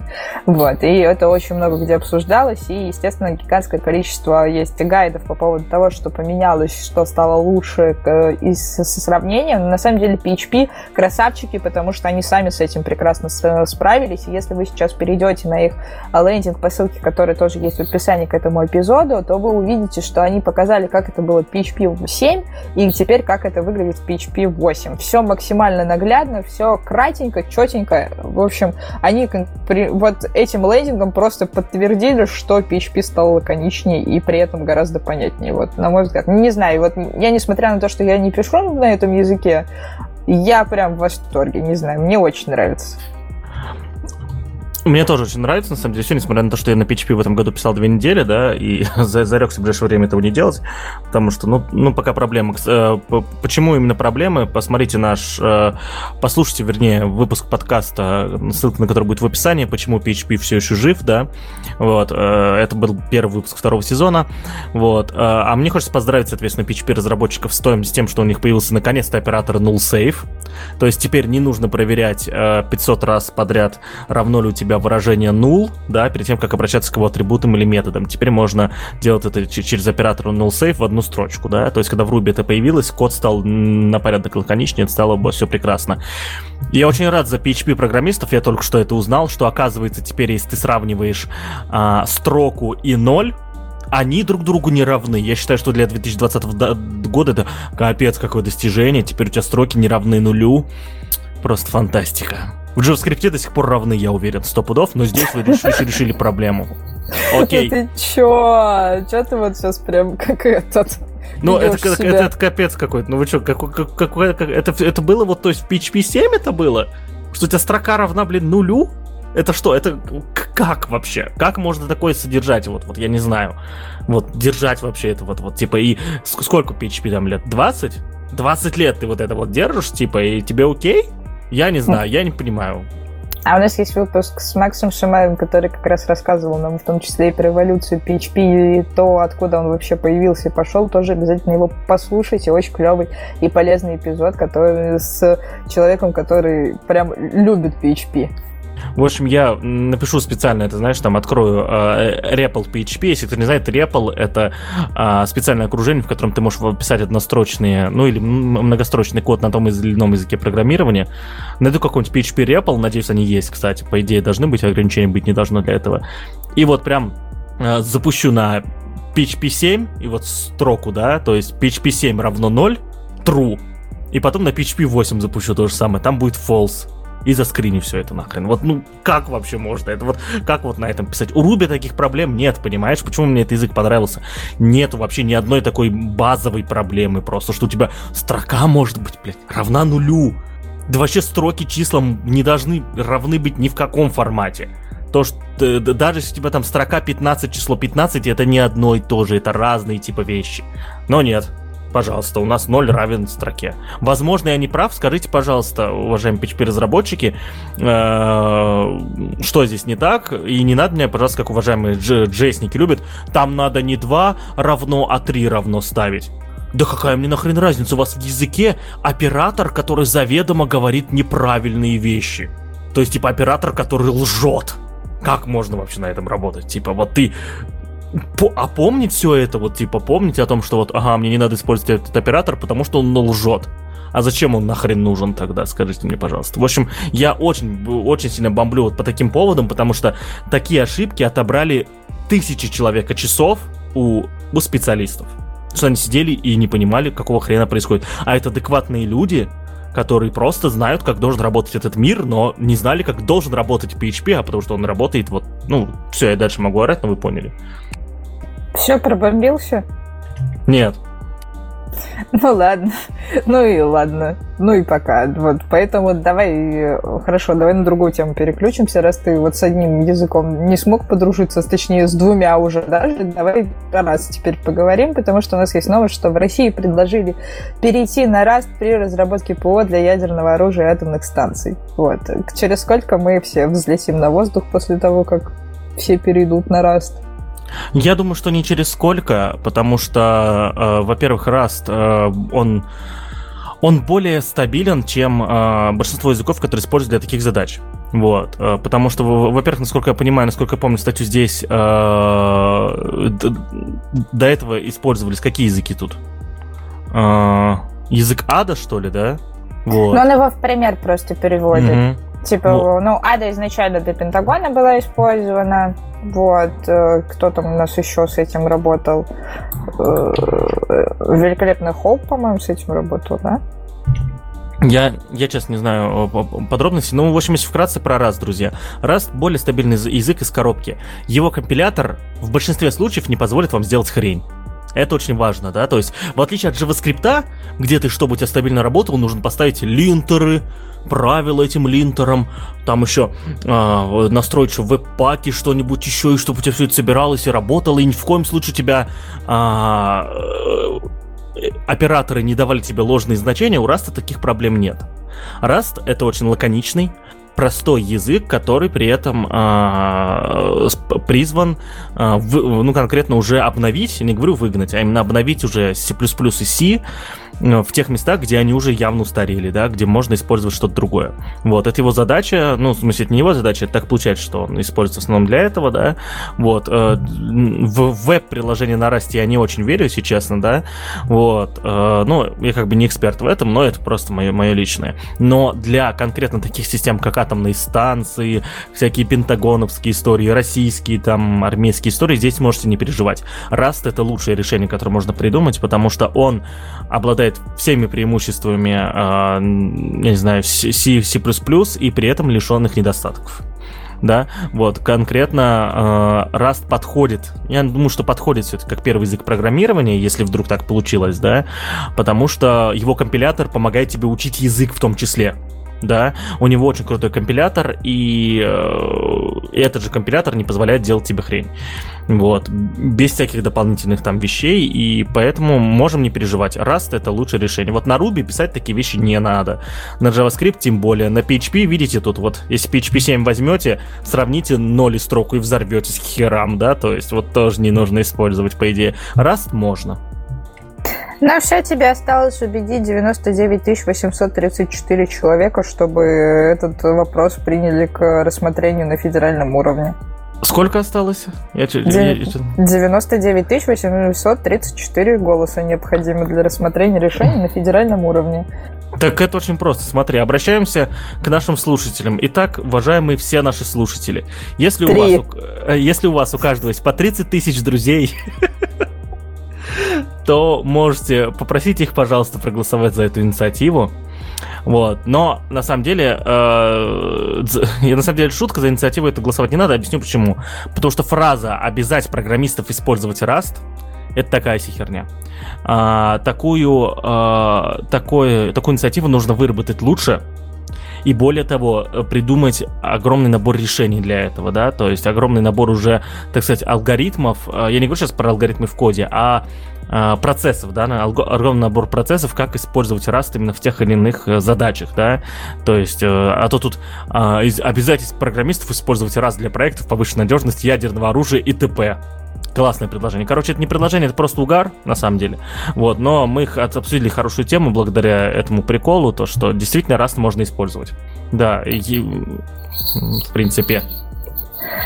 А, я сейчас в эфире об этом говорить не буду, но я, короче, скину в Паше в личку, он еще посмотрит и подумает на состоятельность идей, которые предлагает человек, инициатор этой идеи, потому что там, если вы перейдете на roi.ru, где принимаются как раз всякие разные такие вот петиции, это сайт Российской общественной инициативы, вот, и там есть э, возможность посмотреть э, как раз более подробный текст данной инициативы, вот, в том числе по переходу на Rust, и посмотреть все инициативы человека, который предложил данную инициативу. Вот. И мне кажется, в вашей жизни все станет гораздо понятнее в плане того, стоит поддерживать его или нет. Я в целом сейчас смотрю список э, инициатив, да, не только этого автора. Слушай, а здесь есть над чем поугарать вообще? Ну, вообще, да. То есть, мне кажется, вообще сайты петиции, вот сайт как раз э, Российской общественной инициативы, это просто кладезь разных идей, которые можно разгонять только так. Вот. Мне кажется, все стендап, стендап-комики должны туда приходить и просто оттуда брать строчки просто так, потому что это очень странный фонд знаний. А самое главное, чтобы этот сайт не становился популярным, как ТикТок, и люди не приходили туда за приколами, а то некоторые тупые инициативы начнут набирать нужные 100 тысяч, и придется как-то с этим э, решать. Да, мы ничего решать не будем, мы пойдем дальше, и тут я даже, даже наверное, начинаю размышлять, какую новость мы можем обсудить следует. Вот, ну и возвращаемся обратно к, на, к нейросеткам, искусственный интеллект и все такое. В России издали книгу об автоматизации труда, ее полностью перевел Яндекс Переводчик. Вот, тот же самый герой. Теперь мне кажется, что нужно вычитать, что там написано в данной книжке, потому что мало ли, что там на переводил Яндекс Переводчик. Но это так, скорее оф в общем, вышла книга «Будущее без работы. Технологии автоматизации. Стоит ли их бояться?» британского экономиста Даниэла Саскинда. Саскинда. Вот. А, издание рассказывает о наступающей эпохе искусственного интеллекта, а его особенность заключается в том, что в переводе с английского языка на русский был целиком выполнен Яндекс разработчиком. Они, в общем, 352 страницы с помощью алгоритмов Яндекс переводчика перевели за 40 секунд. Э, ну, а обложку к данной книге создала нейросеть Яндекса. Вот. И там получилось такое артовое произведение, которое стало вот как раз-таки обложки, обложкой. А один из отзывов сгенерировал специальный алгоритм, который тоже генерит вот это вот все. Вот. Вот такая вот новость. Если бы разбирался в книжках, я бы, наверное, это... Э, погоди-ка, он издал книгу или перевел? А, перевел, все, понял, да. Он ее, так скажем, полностью... Он, короче, автоматизировал полностью издательский труд в этом плане, потому что, по сути, что он сделал? Он взял текст, а, рассчитал количество знаков данного текста, раскидал их по страничкам, там, сверстал все такое, все это дело перевел, сделал обложку, сделал вот эту вот всю фасадную часть, и вот нам готовая книжка, переведенная с другого языка. Это очень плохой э, этот э, знак для людей, которые этим занимаются, я считаю, потому что если это, если будут позитивные отзывы на эту книгу, да, у читателей, соответственно, э, я уверен, что у издательств будет больше причин брать, соответственно, работать себе вот такой авто, автоматический алгоритм, автоматические сети и так далее, чем э, живых людей, которым надо платить зарплату, работать с ними там по трудовым договорам и так далее, и так далее. Вот. Экономию для работодателей от такого э, процесса я даже посчитать не могу. Мне кажется, она огромнейшая будет просто. Но здесь еще необходимо учитывать, что в любом случае нужно будет вычитывать, просматривать контекст. В любом, мне кажется, должна остаться работа редактора, который будет это все проверять и между собой переводить. А тут как бы для начала, наверное, нам приходится сравнивать ручные переводы с переводами, которые делает нейросеть потому что нужно понимание еще как раз некоторых диалектик и контекстов. Типа для научных изданий это, наверное, в принципе гораздо просто происходит, да, потому что а, научные издания ориентируются на официальные языки и на официальные терминологии, которыми принято изъясняться. А если мы говорим про какую-то художественную литературу, либо если мы говорим про какую-то литературу, основанную на каких-то жизненных кейсах, которые написаны в свободном разговорном жанре, вот здесь вот, мне кажется, у нейросетки могут возникнуть проблемы. Как минимум, потому что, например, ты не переведешь с русского языка на другие языки текст, потому что вот эта наша тема с «Да я люблю тебя», она же прям очень активно производится. И если мы, допустим, менталитет, с помощью менталитета и с пониманием того, как строятся в наших конструкциях слова, еще понимаем контекст в том числе, потому что он на, наш, на уровне нашего культурного кода заложен, то вряд ли это поймет нейросетка. И как минимум придется эти тексты все вычитывать, проверять и а, смотреть на соответствие и на соответствие контексту в том числе. Вот. Мне кажется, что пока что это довольно сложная история. Но если мы говорим с точки зрения перевода вот каких-то более таких сухих изданий, основанных на фактах, то да, здесь как раз возможно, будут проблемы у людей, которые занимаются тем, что вот готовят такие вот издания. Вот, ну а мы идем дальше. Следующая новость, божечки, как давно она у нас висит в нашем бэклоге. Это, это, это проблемы наши, нашего с тобой нового расписания записи, понимаешь? Вот, то есть э, нам приходится вот так. Ну, давай честно, мы с тобой разбирали новости, которые висели год в нашем бэклоге. Вот эти две недели вообще фигня. Это да, вот. Но новость на самом деле клевая, и Икея в очередной раз говорит по поводу того, что они ориентированы на всякую разную экологию, на потребление ресурсов э, и стараются все делать максимально в контексте э, экологичности, природности и так далее. В общем, Икея отказывается продавать щелочные батареи, которые нельзя перезарядить. Вот. И они отмечают, что эта инициатива сократит количество отходов на 5000 э, тонн в год а, и они как раз хотят таким образом уменьшить потребление энергии и количество экологических отходов. Вот. В общем, щелочных батареек в Икее не будет. Вот, а, и они будут их заменять на другого рода батарейки. Если я не ошибаюсь, они будут это заменять на на на на на на на никель-металлогибридные батарейки в том числе, да, которые перезаряжаются и которые используются в разных бытовых устройствах. Вот. А они как раз там учитали своей статистикой, что они продали около 300 миллионов щелочных батарей по всему миру. Это, на их взгляд, очень-очень много. Вот. А, и если все клиенты перейдут на перезаряжаемые батарейки а, и перезарядят их всего 50 раз, то вот как раз отходы можно сократить на вот такую вот большую цифру, как 5000 тонн. Вот, на мой взгляд, это клево. А, Наташа, а сколько у тебя дома щелочных батареек? У меня батареек 4. Нет, 6. Я не буду спрашивать, в каких приборах у тебя эти батарейки, сам, сам только поясню, что мы дома используем, наверное, 6-8, скорее всего, максимум, да. То есть это пара мышек, это наружный осветитель, прикольненький очень такой, э, который на двери висит. Он просто не подключается к этому, он нам очень понравился, мы его поставили. И что-то еще сто пудов, что я забыл, сто пудов, что работает на батарейках. Но, насколько я понимаю, буквально пару дней назад случилось великое. Последние две а, незаряжаемые, не перезаряжаемые батарейки были заменены на перезаряжаемые. Так что у нас дома 8, все перезаряжаемые. Это кайф. У меня все батарейки, они в пультах. То есть у меня есть пульт от кондиционера, пульт от телека и пульт от цифровой приставки. Вот они все работают на батарейках. Вот. А, и они мною не менялись на перезаряжаемые, как минимум, потому что я их еще спустя столько лет, по-моему, всего один раз меняла. Вот. То есть у меня, считай, в квартире я живу довольно-таки долго, уже больше 7 лет. За это время я, получается, на этих приборах сменила батарейки всего один раз за 7 лет. Ну, в общем, батарейки зло. Меня всегда бесило, когда они заканчивались, а дома их нет, потому что мы их давно не покупали. В общем, э, хорошо от них избавиться было. Я очень рад этому. А нет, вру, у меня еще есть батарейка в часах наручных. Вот это да, это вот прям проблема. Настенных, наверное. Нет, на наручных. У меня есть наручные часы, там есть маленькая батареечка такая вот. А, это такое себе, да, это типа за зачем? Типа там лучше эти Apple Watch, Samsung Galaxy.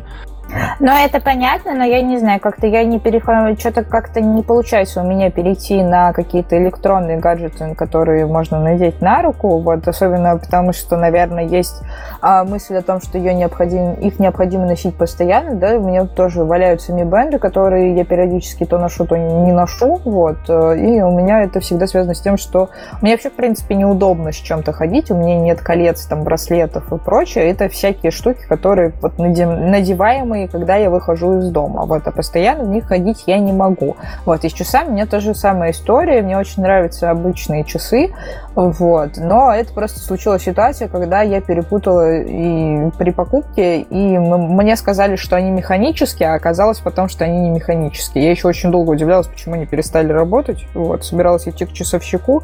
В итоге сама открыла крышку и оказалась крайне сильно удивлена. Вот. Это вот история про то, как меня так немножко обманули. Вот, ну а завершим наш пул новостей э, еще одной конференции. Вот, как вы помните, в одном из эпизодов мы э, последний раз обсуждали Сберкон, вот, и рассказывали про конференцию TA. Вот, и почему-то вот пример, о котором я сейчас буду говорить, не пришел мне в голову, потому что Яндекс же тоже каждый год проводит такие конференции, они, по сути, рассказывают про новости Яндекса, не проводят ничего профессионального, а просто рассказывают, что они там проапгрейдили и так далее ну вот, и про то, как они делают Яндекс. Вот, но почему-то нами в разрезе Сбербанка это тогда было воспринято негативно, потому в плане того, что, типа, очень странно это называть конференцией, то в данном случае Яндекс делает то же самое, но почему-то мне тогда в голову не пришел этот пример.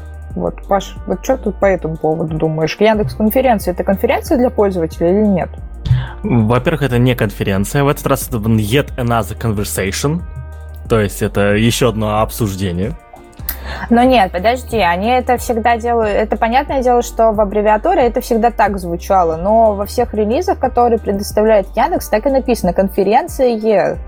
ЕК. Вот. То есть они всегда так пишут. Это всегда идет в связке со словом конференция. Ну да, да, да. То есть раньше так было, потому что это было Yet Another Conference. В этом году я ни разу не видел, чтобы они назвали это конференцией. Это презентация, интервью Yet Another Conversation. Но, возможно, они учли опыт я, этого Сбера как раз в этом плане, в плане того, И не сделали это... так. Спасибо, да. И не сделали и не так. сделали же. так, да. Но обычно, да, это всегда было типа конфа. Вот, ну что, очень миленькое видео, посмотрел его полностью, тем более оно недолгое, всего час там шло, так что было, было приятно посмотреть на а, продукт-оунеров, видимо, все, всех э, самых больших продуктов Яндекса. А, ну как сказать, э, я думаю, что большинство грандов российских, как минимум в плане конференции, не могут нащупать, что же они хотят сделать. То есть было видно то, что э, хоть и был написан сценарий, я уверен, было это сделано куча подготовки, все равно как-то, знаешь, э, они не понимают, ну, я, я, я как-то не понял, какую информацию я вынес с, этой конф... с, этого вот видео, да, что вот мне хотели передать. То, что в Яндексе классно, спасибо, я был в курсе. Э, хотели передать, что у них крутые продукты, спасибо, я ими пользуюсь каждый день, это я тоже в курсе. То есть какого дополнительного, я не знаю, месседжа вот до меня лично не дошло, но может я просто слишком часто про Яндекс читаю, поэтому в курсе. А, вот, поэтому, а, ну, поэтому обладаю какой-то информацией. Но самое милое там было, помнишь, мы с тобой обсуждали а, про новую, я не помню, как это называлось, про новые ну не правила, а как это было? Такое догма Яндекса, то что я не помню, как это называлось. Кстати, а ты помнишь, как называлось? Ну, вот эти вот, которые у них это манифесты принципы, принципы. и принципы, да. Да, принципы. Вот. Э, понятное дело, да, то, что я, я, я сейчас притяну за уши, но получилось очень миленько, то, что они сказали, что, э, ну вот, они выпустили принципы, а потом у них через неделю появляется это Yet Another Conversation, где там, э, где директор Яндекса говорит, что, ну, у нас принципы не висят на стенах, все такое, вот, типа, те, у кого висят принципы на стенах, они как бы, э, э, то есть у них принципы принципов и нету, получается, в коллективе. Да, мы не вешаем принципы на стену, а просто рассылаем их по имейлу в наших статьях, видимо, да? Вот. Ну, типа, это да. притянуто за уши, это, это шутка, безусловно, но что-то, короче, вот здесь, скорее всего, это есть на это свой ответ у ребят из Яндекса, но что-то вот как-то вот тут не сходится здесь. Но мне, знаешь, что, что понравилось, это то, что, наверное, в отличие от Сбера, вот если мы вот так вот беремся сравнивать, да, и, в принципе, логично здесь в данном случае как раз сравнивать, и Яндекс сам как раз говорит, что вот они каждый год делают, вот, я нашла этот релиз, а в том числе он есть в описании к данному видео, а, про то, что каждый год Яндекс устраивает большую конфу технологическую, да, и там очень много всего рассказывается для специалистов и для неспециалистов. Вот, а в этом году они типа поменяли формат и сняли именно фильм. А, и мне, например, здесь удачно, в отличие, допустим, того, как построена была беседа и взаимодействие с пользователем а, в Сбер фильме, а, то, как это сделали в Яндексе, потому что Яндекс в итоге пошел по пути который, контента, который сейчас потребляется большим количеством людей из Ютуба. То есть они прекрасно понимают, что их конференцию будут, скорее всего, смотреть люди-диджитальщики, да, потому что все привыкли к тому, что Яндекс интересен в первую очередь ребятам из сферы диджитал, потому что там идет речь про то, как работает поисковик, а не только как работают какие-то сервисы, да, и в первую очередь было на это нацелено на разные продукты медиа Яндекса и того, как работать с этими медиа, да, допустим, тот же самый Яндекс.Дзен рассматривался не с позиции, как это для пользователя полезно, а как это полезно, допустим, для тех же самых людей, которые пишут, да, и для тех, кто является редактором, редакторами, допустим. Вот. А, ну и прочие-прочие примеры. А в этом году они как раз это поняли, наверное, что они, наверное, не так смогут плодотворно рассказать вот про эти медиапродукты, тем более, что у них появилось большое количество пользовательских серверов.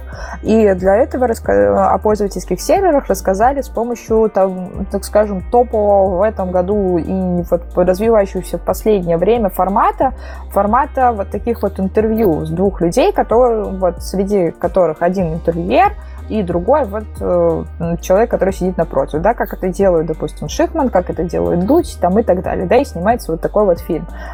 И с Пивоваром, мне кажется, это довольно хороший ход, как потому что Леша Пивоваров это тоже такой прям открытие э, Ютуба этого года и немножко прошлого года, да, с его редакцией и с тем, как они обозревают новости, как они делают какие-то контентные истории, э, общение с людьми и прочее, вот. И вот здесь вот как раз пивоваров, которые знакомы аудитории и которую смотрит та аудитория, которая интересны вот такого рода новости Яндекса, вот для них это было очень комфортно. И вот в таком же формате этот фильм представлен, да, то есть это такое интервью с руководителями разных сервисов большое, основательное, не сильно длинное, вот, потому что оно уложено в час, да, потому что например, нужно было подольше посмотреть. Вот, а здесь все емко, лаконично и с позиции как раз-таки тех людей, которые Яндекс делают. Я нашел проблемку. То есть я не буду делать никаких выводов, но просто, чтобы вы знали. А, хотел сравнить видео просмо... количество просмотров у Сберконфа и у Яндекс.Конфа. А, и типа сказать, о, смотрите, у Яндекс.Конфа, у Сберконфа прослу... прослушивание, просмотров. Типа 350 тысяч, у Яндекс Conversation 2-2,5, да? 2 миллиона 250 тысяч. Но потом посмотрел на количество лайков, и всего 15 тысяч лайков и 900 дизлайков.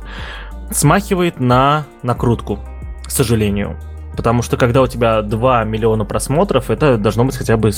Сумма лайков, дизлайков должна хотя бы быть... Хотя бы 100 тысяч должна быть. Вот, то есть... Э, возможно, возможно, это связано с тем, что большинство людей смотрели это на сайте Яндекса, да, где нельзя ставить лайк, дизлайк прямо из интерфейса, нужно переходить в YouTube. Возможно. Я там же, кстати, открывал. Вот. Ну, в общем, ты а, еще маленький такой скепсис, не знаю, почему так произошло. Надеюсь, что просто большинство людей смотрели со страницы Яндекса, ну, на их сайте именно, да, смотрели трансляцию на Ютубе. Вот, но и, и, и поэтому лайков, дизлайков вот столько. На, очень на это надеюсь.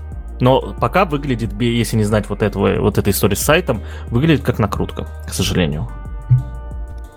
Ну, пока не могу ничего сказать. Здесь как раз вопрос, наверное, в том, что к таким, ну, такого рода видео вообще, в принципе, не принято лайки ставить и дизлайки, да, и плюс еще как раз э, вопрос именно продвижения через какие-то сервисы, вот как ты сказал, в которых невозможно ставить реакции, вот, ну и плюс ко всему из двух миллионов просмотров еще неизвестно, сколько людей дослушали до конца, для того, чтобы можно было делать это оценки, вот, и э, а с учетом того, что, скорее всего, на мой взгляд, я не берусь это утверждать, это виднее только ребятам, которые ведут YouTube в Яндексе, а у них э, из вот этого большого количества просмотров на самом деле не особо высокая была аудитория, которая это реально сделала качественно.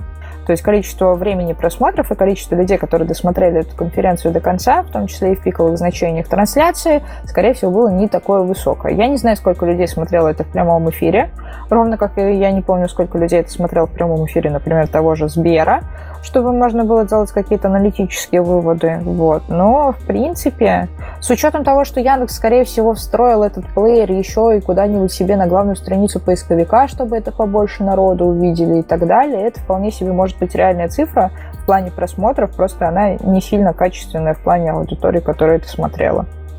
Вот про главную страницу поиска, кажется, да, здесь согласен.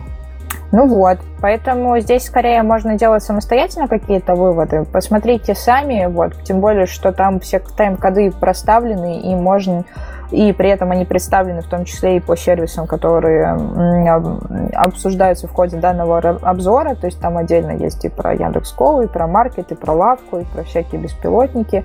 Ну вот, в общем, можно будет посмотреть, взять именно те темы, которые вам больше всего интересны. Вы можете просмотреть там только про Алису, например, либо только про поиск и так далее, а, и сделать какие-то выводы для себя. Но мне кажется, получилось довольно интересное интервью для тех, кто интересуется продуктами Яндекс Яндекс, или кому просто интересно посмотреть, как рассуждают люди, которые делают такие большие технологические продукты. Вот, и здесь как раз мне больше всего, наверное, понравилось то, что мне не пытаются ничего продать, и мне не пытаются навязать какие-то эмоции. Вот в этом плане как раз у Сбера была очень большая проблема, потому что не для этого специально брали актеров, которые восхищались тем, а, как работают сервисы, которые представляет Сбер на этой самой презентации. Вот здесь в Яндексе просто есть люди, которые это делают, и, в принципе, можно изначально понять, что им нравится то, что они делают, раз они в этом принимают принимают участие. Вот такой вот мой вывод. Ну да, э, первая ассоциация, которая у меня возникает со Сберконфом, это восхищающаяся Кристина Асмус, которая просто...